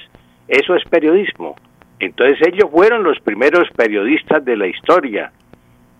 Periodista que se respete debe leer los cuatro evangelios y analizar la forma en que eran escritos. Y hoy pues la, la, la historia ha cambiado mucho, Alfonso. Ya mm, no es, eh, ya no el periodismo, ya en las facultades de periodismo se enseña que los cuatro evangelistas fueron los primeros periodistas de la historia y hay que leer las crónicas, los evangelios para aprender periodismo. Y mire usted que en, en Bogotá se destacan eh, profesores de periodismo santanderianos. Ha estado May Forero Nogués, Jimmy Forero, el hermano, ha estado Alberto Galvis, ha estado Jorge Consuegra. Jorge Consuegra eh, fue profesor de la Universidad de La Sabana y él, por ejemplo, sacaba a los alumnos a la calle y los ponía a escribir crónica. Mire, ahí están los escobitas, escríbeme una crónica sobre los escobitas. Y eso hoy los estudiantes que son periodistas famosos se lo reconocen. Eh, porque estaban haciendo la, una práctica, no era una crónica, claro. sino hagan una crónica sobre tal caso. Eso es cierto. Cuando, sí. cuando eh, eh, Juan Gosaín está en Bogotá, siempre las universidades donde se daba comunicación o se da comunicación social le pedían a, a Juan Gosaín que fuera y dieran la introducción a los que iban a ingresar a la Facultad de Comunicación Social. Y yo una vez tuve la oportunidad de ir como, porque pues me encontraba en Bogotá, entonces yo le dije, Juan, ¿puedo ir a escucharlo? Dijo, sí. Entonces, él empezó, recuerdo, en la Universidad Javeriana eh, eh, con esta frase. Dijo, señores, les voy a hablar, les voy a dar el principal consejo que debe tener un periodista. No es de religión, pero quien quiera ser periodista tiene que leer los cuatro evangelistas, los cuatro evangelios. Es el mejor periodismo puro, eh, sincero, que debe tener un periodista, independientemente si es ateo o no. Ahí no hay nada de religión, ahí es crónica pura. Recuerde, por, eh, eh, por lo que dice usted, los cuatro evangelios. Ahí está el verdadero periodismo. Sí, señor, muy bien, Alfonso, y eso eso lo hacía Juan Gosaín y lo hacen muchos muchos profesores universitarios. Valga destacar que los santanderianos han sido muy buenos profesores y me olvidó mencionar al doctor Antonio Cacua Prada. Antonio Cacua Prada fue profesor de periodismo de la Universidad Cumple-. Eh, profesor, cumple mañana noven- los primeros 90 años. Los primeros 90 años, el doctor Antonio Caco Prada fue director aquí de Humanidades en la Universidad Industrial de Santander. Traía muy buenos conferencistas, el doctor Antonio Caco Prada de Bogotá cuando era director de eh, Departamento de Humanidades de la UIS. Sí, perfecto. Bueno, eh, profesor, muchas gracias. Que pase un buen, un buen fin de semana, ¿no? Bueno, ah, no, mañana. No, nos no, vemos no, mañana. no, ma- estamos aquí mañana, Alfonso. Sí, claro, mañana. Es que hoy era el de ayer. Sí, sí, Hoy sí. que sí. correspondía el día miércoles. Bueno, feliz día. Bueno, para todos, gracias, muy amable, muy gentil. Para todos los periodistas, un abrazo. un Bueno, perfecto. cordial. Seguimos de celebración. A ver la de irnos, don Jorge. Don Alfonso, la situación de 150 familias en el asentamiento Villas del Girardot a causa de un gran árbol que estaría en riesgo de caer. Es una ceiba de gran tamaño, las cuales las autoridades ambientales han dicho que tomaría cerca de cinco días poderlo talar. Don Eliezer, la de irnos. Don Alfonso cita el diario El Frente eh, el tema de los taxistas en el aeropuerto, indicando a través de un titular reversazo de aeropuertos de Oriente tras paro de taxistas, cancelaron contrato con empresa de turismo. Parece que se cayó el contrato con la empresa de turismo y ahora están llegando a un acuerdo con eh, la empresa KAC, que es la encargada de manejar el aeropuerto. Yo creo que mañana trataremos de hacer contacto con alguno de los voceros para saber en qué va este problema que parece comienza a mejorar para los transportadores que llevan la gente al aeropuerto de Palo Negro, Alfonso. ¿Usted quiere saber quiénes son los mayores accionistas del aeropuerto, no solamente Palo Negro, sino de todos los aeropuertos del Oriente? México, México, mano. No, bueno, México una parte. Barranquilla. Barranquilla, Colombia. Bueno, eh, don, don Laurencio. O, se- o sea, tienen candidato a la presidencia. Sí, señor. Bueno, Aspirante A ser candidato presidencial. Alfonso, esta Ah. tarde le rinden un homenaje en la Casa Conservadora al exalcalde de Florida Blanca, Héctor Guillermo Mantilla. Evento es coordinado por José María Vesga y otros dirigentes importantes. Seis de la tarde en la tradicional Casa Conservadora estará Héctor Guillermo Mantilla, candidato a la Cámara. ¿Será un evento político? Obviamente, Ah, bueno. claro, No, porque ahorita sí ya estamos en actividad política, partidista con el 107. Sí, recuerde que hasta tiene publicidad aquí en el noticiero, Ah, bueno. que es lo legal. Bueno, perfecto. Muchas gracias. Los esperamos mañana temprano a las 5. Sigan con uno de los mejores médicos que hay en Colombia y que sabe explicar qué se debe eh, hacer para tener buena salud. Enseguida en melodíaenlínea.com y 1080m. Últimas noticias los despierta bien informados de lunes a viernes. En todas las áreas de la información regional, un periodista de Últimas Noticias registra la información en Radio Melodía 1080 AM y en melodíaenlínea.com. Director Alfonso Pineda Chaparro. Aquí Bucaramanga, la bella capital.